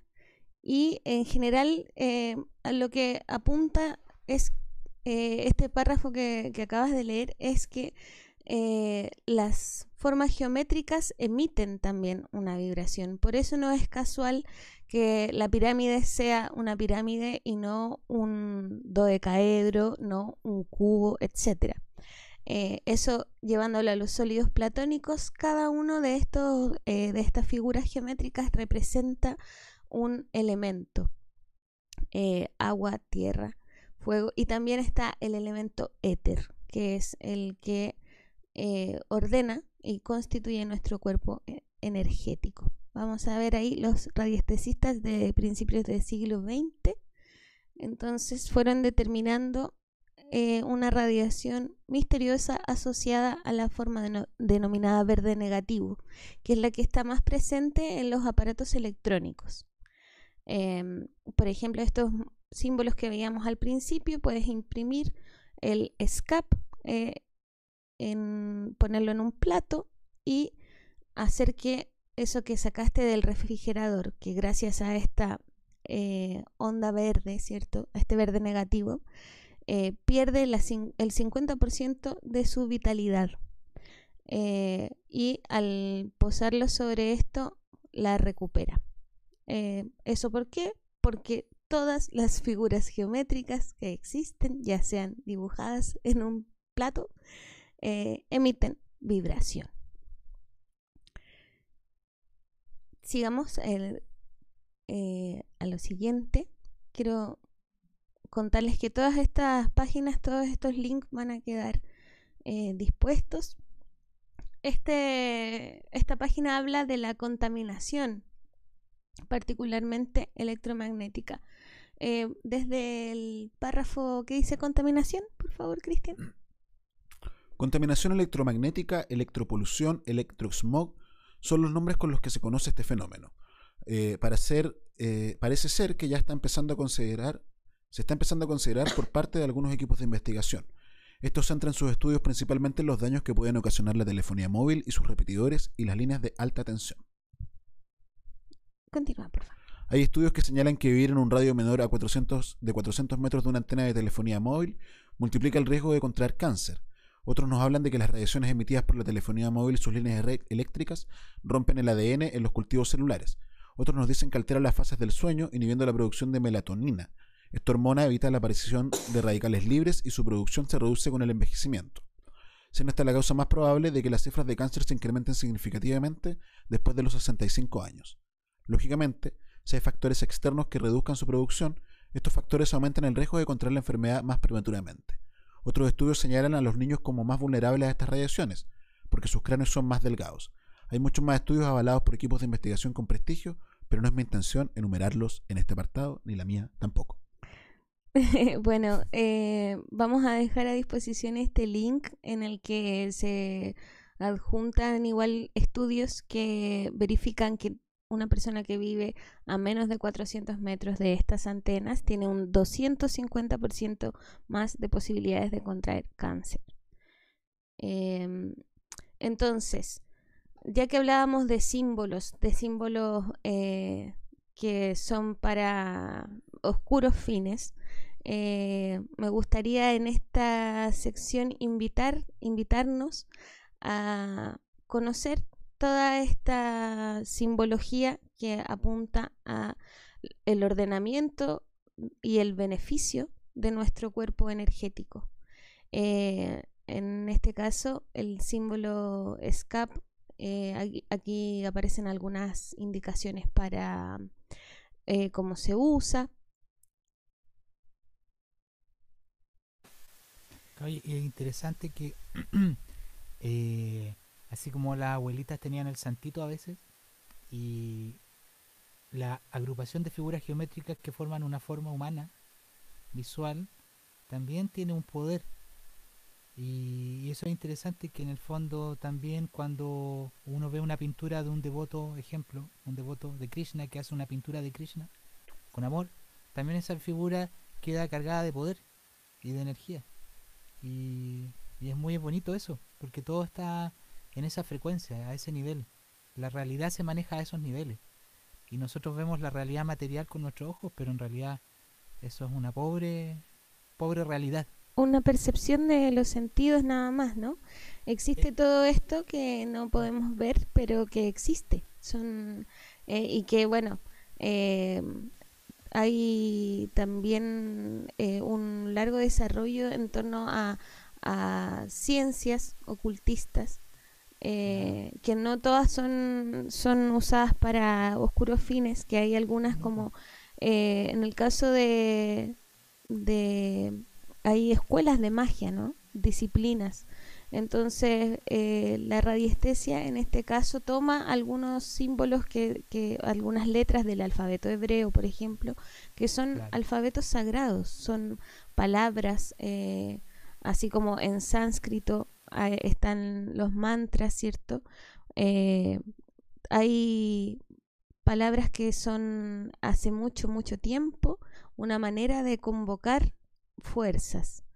Em, así que la invitación a que demos cabida a, a estas cosas, a la magia en nuestras vidas, que probemos imprimir ahí no, no cuesta nada, imprimir nuestro tiempo, eh, nuestra energía etérica, nuestra fe. Y aparte un poco lo que dice es que eh, es interesante abrirse, porque no es abrirse, es conocer y estudiar cómo funciona nuestro sentido. Y en realidad en el espectro visual está el infrarrojo y está el ultravioleta. Más arriba del ultravioleta, después eso se transforma en en luz y después en eh, etéreo.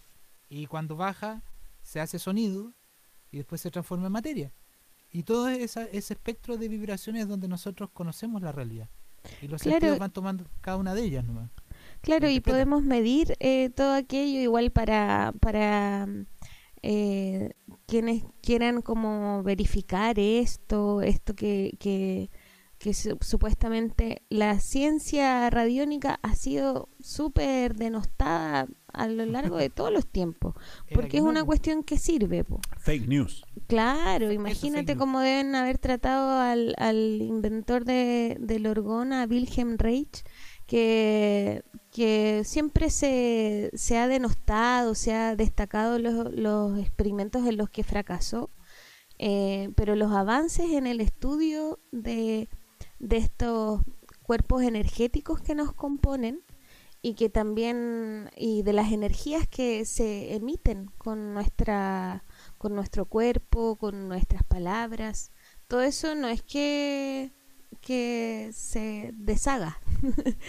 eh, existen que no, te lo hayan pasado en el colegio no implica que no existe.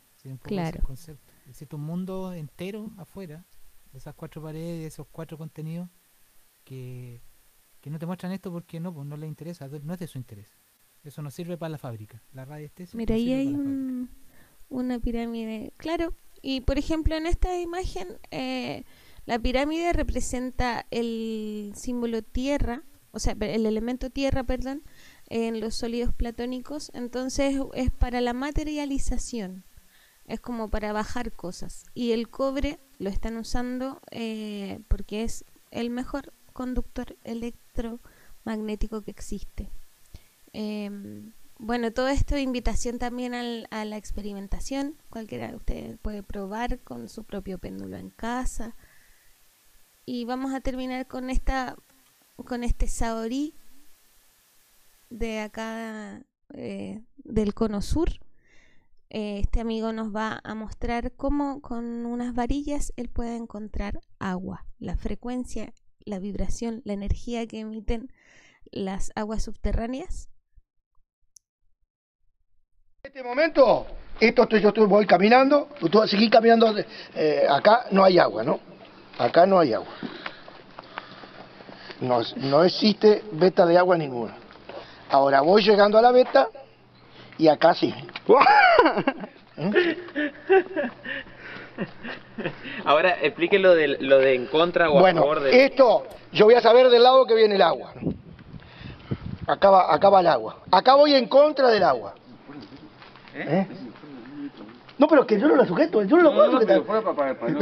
Ahora, ahora hago así y miren lo que hace. Pero hago con nomás que intento dar vuelta, el agua viene detrás mío, mire. ¿Mm? ¿Eh? Ahora, yo quiero saber si esta veta fue cortada o no fue encontrada. Ahora, si tú quieres saber, me filmás del otro lado y yo sé si fue cortada o no fue cortada. Miren ustedes un poquito. Ustedes vieron que yo la marqué ahí, ¿no? Ahora, yo vengo de este lado y miren si yo marco agua de este lado. ¿Ven? Yo no marco el agua, ¿ves? El agua, eh, la veta fue cortada, la veta fue encontrada. Entonces yo, yo de este lado no marco agua. Ahora, hay, hay otra cosa. Cada paso que yo doy así es un metro que, tiene que profundizar para encontrar el agua. Tanto sea artesano como pozo. Este es un pozo artesanal, hecho a pico y pala. Pero los artesanos son con una máquina. Entonces yo cada paso que miren ustedes. Yo estoy marcando, no vamos a marcar acá está fácil. Ahora me estoy marcando el agua. Y cada paso es un metro. Eh, Yo no sé qué este pozo tiene. Este, yo voy a marcar a los 12 pasos y van a ver lo que hace la vara. 1, 2, 3, 4, 5, 6, 7, 8, 9, 10, 11, 12 metros. Ya no aguanto más. ya- ya- la- no la aguanto más. Ya sé, eh, la fuerza no me da más. Entonces está a los 12 metros, está la meta. Y ahí usted, usted.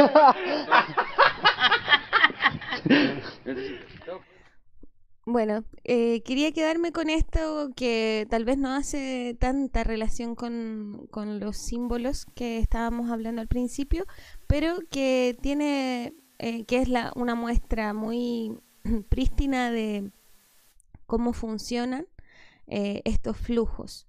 Eh, les invito a conocer las líneas de Hartmann, la disposición de, de los flujos de agua que pasan por debajo de nuestras casas, todo aquello eh, son emisiones de campos electromagnéticos que pueden favorecer o deteriorar nuestra salud.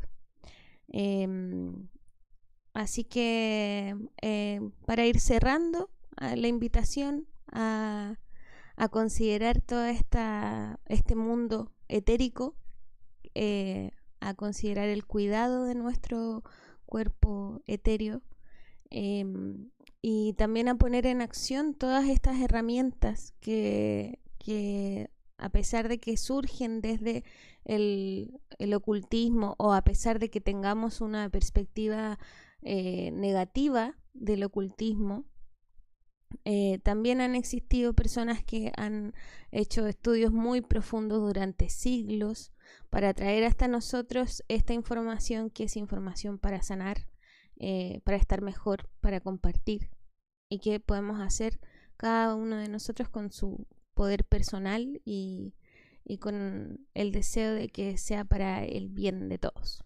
Muchísimas gracias por esa información. Vamos a una sección.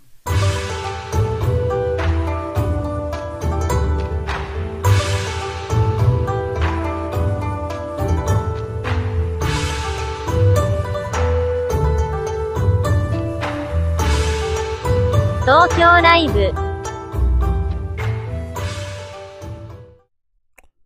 Estamos de vuelta en esto que es Tokio en Chile y vamos a hacer una sección que no podíamos hacer hace un tiempo y en realidad vamos a observar qué está pasando en Japón en vivo y mientras tanto eh, seguir comentando estos temas interesantes que, que estábamos conversando. Eh, abrir un poco la conversación. Y mire, estamos viendo mientras tanto eh, una cámara en vivo de un panda en Japón. Está ahí durmiendo en este rato. Pero eso es en vivo, en vivo. En vivo, en vivo. Ah, no, se transmitió en vivo hace cinco minutos. Ah, no. Algo más en vivo. Algo más en vivo aún. Sí. Estábamos en Lo más en vivo que se pueda. lo más en vivo que se pueda. Simultáneo, así. Simultáneo Eso. con Tokio, aquí. Aquí, ahora, eso. Necesito estamos. Tokio. El pulso. ¿Viste? Ahí debe estar Tinaco. Debe ir a su, a su trabajo. Sí, pues estas son las cámaras que tenemos de Tokio en Chile Ah, ubicadas parece allá. la fibra óptica parece que no era tan fibra. No era tan óptica, ni tan fibra, ni No era tan óptica. tan fibra. Ahí ah, está. ahí volvió. Mira, La fibra de cáñamo. era fibra de cáñamo. Oye, eh, para ir cerrando un poco también este capítulo, eh, en alguna medida mientras vemos eh, Tokio que ya ha vuelto a la normalidad al parecer, eh, reflexiones finales sobre estas simbologías que eh, es súper interesante lo que tú planteas, Cote, porque finalmente eh, también en este mundo de la conspiración, por decirlo de algún modo, que el señor Matamala al comienzo de este programa nos decía que era fake news, Guácala. eh, y Guácala, eh, se tiende a visualizar los símbolos solamente desde la perspectiva de su negatividad, ¿no? Por decirlo de algún modo. Eh, pero también poco nos hemos detenido a hablar acerca de qué manera eh, los podemos utilizar a nuestro favor. O podemos contrarrestar toda esa, esa, esta falsa realidad, estas falsedades que, que nos oprimen, eh, conectándonos con eso, con eso eh, que es el, el otro lado. Em, sí, quería agregar que, que hay que buscar, eh, seguir estudiando, eh, aprendiendo, todo aquello que nos haga estar mejor, compartir esa, ese bienestar. Y en otra ocasión vo- voy a hablar de la energía orgónica. Eh, me gustaría que le dedicáramos ahí, eh, que tener unos minutos para hablar de, de Wilhelm Reich y de sus descubrimientos, un discípulo de Tesla. Em, Vamos a tener que preguntarle primero a Mauricio Bustamante si es fake news. No, claro, po. Seguro le vamos a preguntar a, a esta gente qué es lo que es falso. Claro, un poco también eso, así desde... Yo me, me llama mucho la atención la patudez, se puede decir en, en- en- Chile. No, Sí. no, no- no conozco la palabra, el, el otro, el sinónimo en español. El descaro. El descaro. descaro, Eh, eso es, El descaro de eh, catalogar de falsa información que no es la que ellos emiten. Eh, catalogar de falso algo en lo cual nunca te has eh, eh, metido a estudiar, aunque sea un poquito. eh, y catalogar de falso todo aquello que no te enseñaron en la escuela. Sí, la verdad es que hay unos artefactos eh, que son eh, de la radiónica, de la radiestesia, pero fascinantes, fascinantes, así para la gente que le gusta la electrónica, eh, con perillitas y cositas y alambritos de cobre eh, para hacer antenas etéricas disipadoras de los chemtrails. Eh, es un mundo y es un mundo que está basado en lo que se conoce hasta ahora del comportamiento de la física de los campos eh, magnéticos. No es una, una cuestión eh, New Age sin, sin base.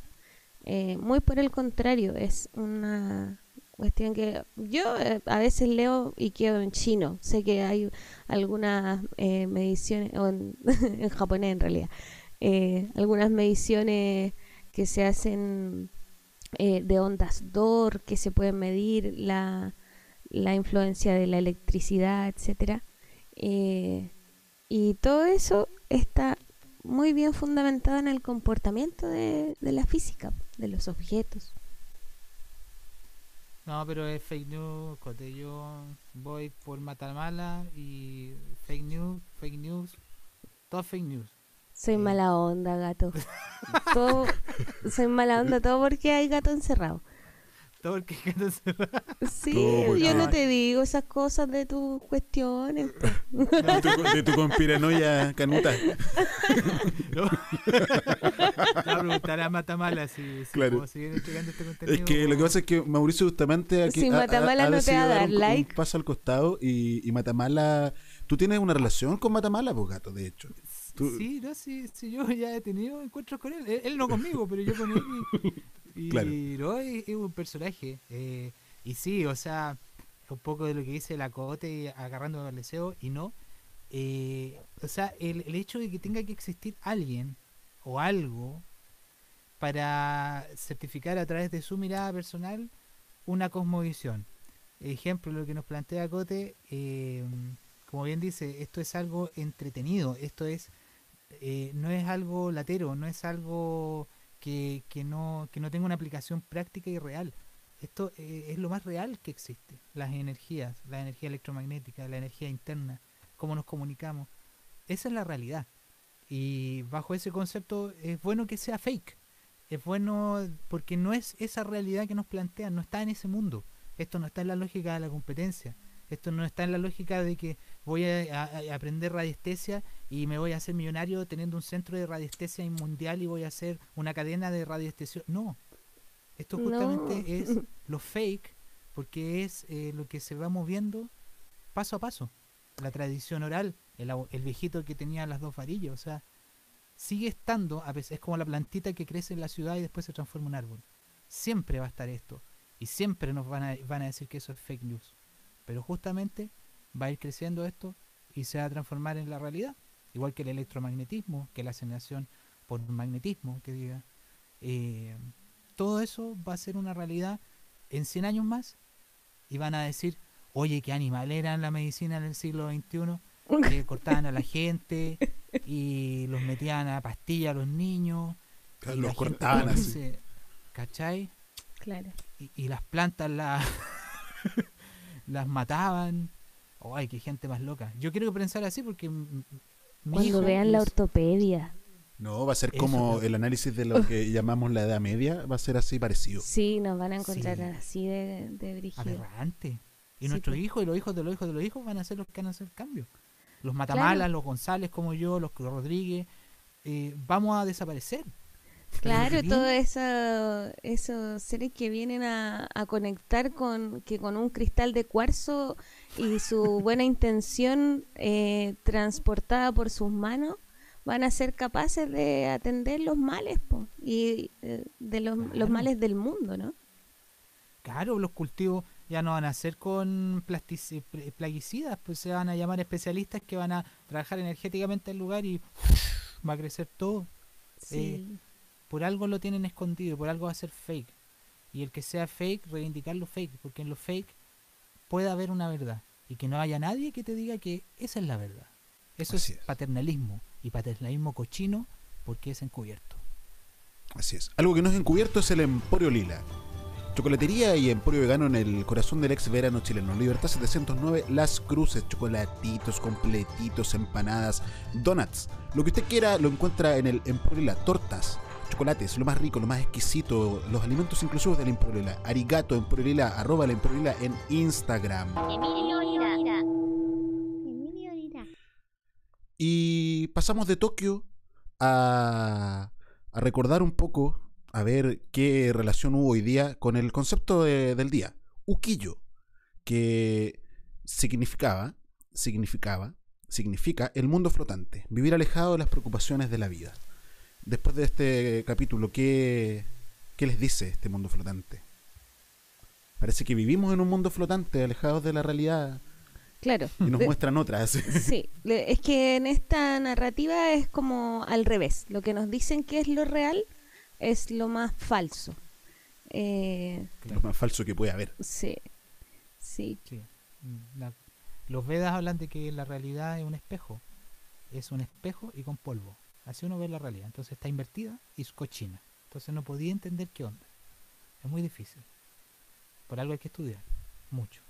eso. Y en eso estamos generando esta biblioteca eh, llena de información que aporte Justamente. a, a iluminar todo este mundo falso. po. Esa Sí. iluminación de verdad. Justamente, y a propósito de aquello, y como para ir cerrando el capítulo de hoy, eh, este concepto, solo dejarlo ahí, eh, escuelas libres y felices. Eh, educación, educarnos, eh, libertad, eh, derecho primero de los padres a educar a sus hijos, en fin, un montón de conceptos que transitan eh, por este devenir que es Chile, que como que ya crasheó, colapsó, y, y el colegio parece ser así algo antiguo, o sea, las cárceles, libertad para los niños. Eso. Sí, Eso. la, la jaula escolar, eh, que es la, la primera cárcel de este ganado humano, donde van a, encierran a los niños para que los grandes sean explotados, no, ya basta, ya basta. Eh, y cómo se resiste, ¿no? Están dispuestos a plastificarle hasta lo- todo lo necesario con tal de que vuelvan a, a este método que ya está obsoleto. Las escuelas libres y felices eh, pueden ser constituidas por una familia, por un grupo de amigos que está interesado en, el beneficio de esa, de esa crianza. ¿no? Y, y es más, y qué bueno que lo dice así, o sea, en la constitución chilena, eh, y ojalá que permanezca así ese apartado, el apartado de la educación dice, el artículo de la educación dice que el derecho preferente de la educación de los niños es de sus padres. Y después viene el Estado y, toda la bolita, tío, y todo lo que ustedes quieran. Pero los padres tienen el derecho preferente. Está, es constitucional. No hay nada en contra de la ley en esto. No hay nada raro. Es así. Claro. así ha sido Claro, siempre. no hay nada raro, no es una fake news, señores de, de la prensa que deben estar pendientes, señores eh, diputados. Que, Sí, que hayan más escuelas libres y felices. Yo he tenido la suerte de participar de algunas. eh, y la verdad es que y he tenido la suerte también de conocer niñas y niños que no han estado escolarizados nunca, hasta los 10 años en, en algunos casos. Y mm, increíble cómo se siente eh, esa luz prístina sin, sin estar empañada por tonteras, seres muy empáticos, eh, muy conscientes de sí mismos. Sí, ahí yo me tomo estos dos minutos que quedan, un minuto y medio, que nos quedan. Con Cristian hemos tenido la suerte y el privilegio de poder hacer funciones en diferentes colegios de Chile, diferentes realidades, diferentes mundos. Y la, en los colegios, la realidad de los colegios interna, creo que se necesita una investigación acuciosa, interna, psicológica, de qué es lo que pasa ahí. Y ahí están metidos los niños, en ese universo de adultos que no saben si son niños, si son adultos, si mandan, si son mandados. Eso fue menos tiempo. Eso fue menos tiempo.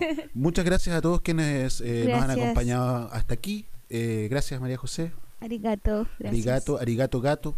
Eso. muchas Arigato tinaco tinaco por, por allá, por las latitudes. Arigato a todos quienes eh, nos escuchan.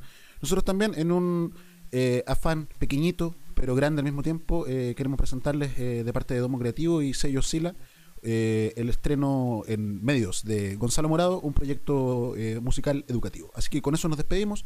Nos vemos la próxima semana. Muchas gracias. Esto fue Tokio en Chile.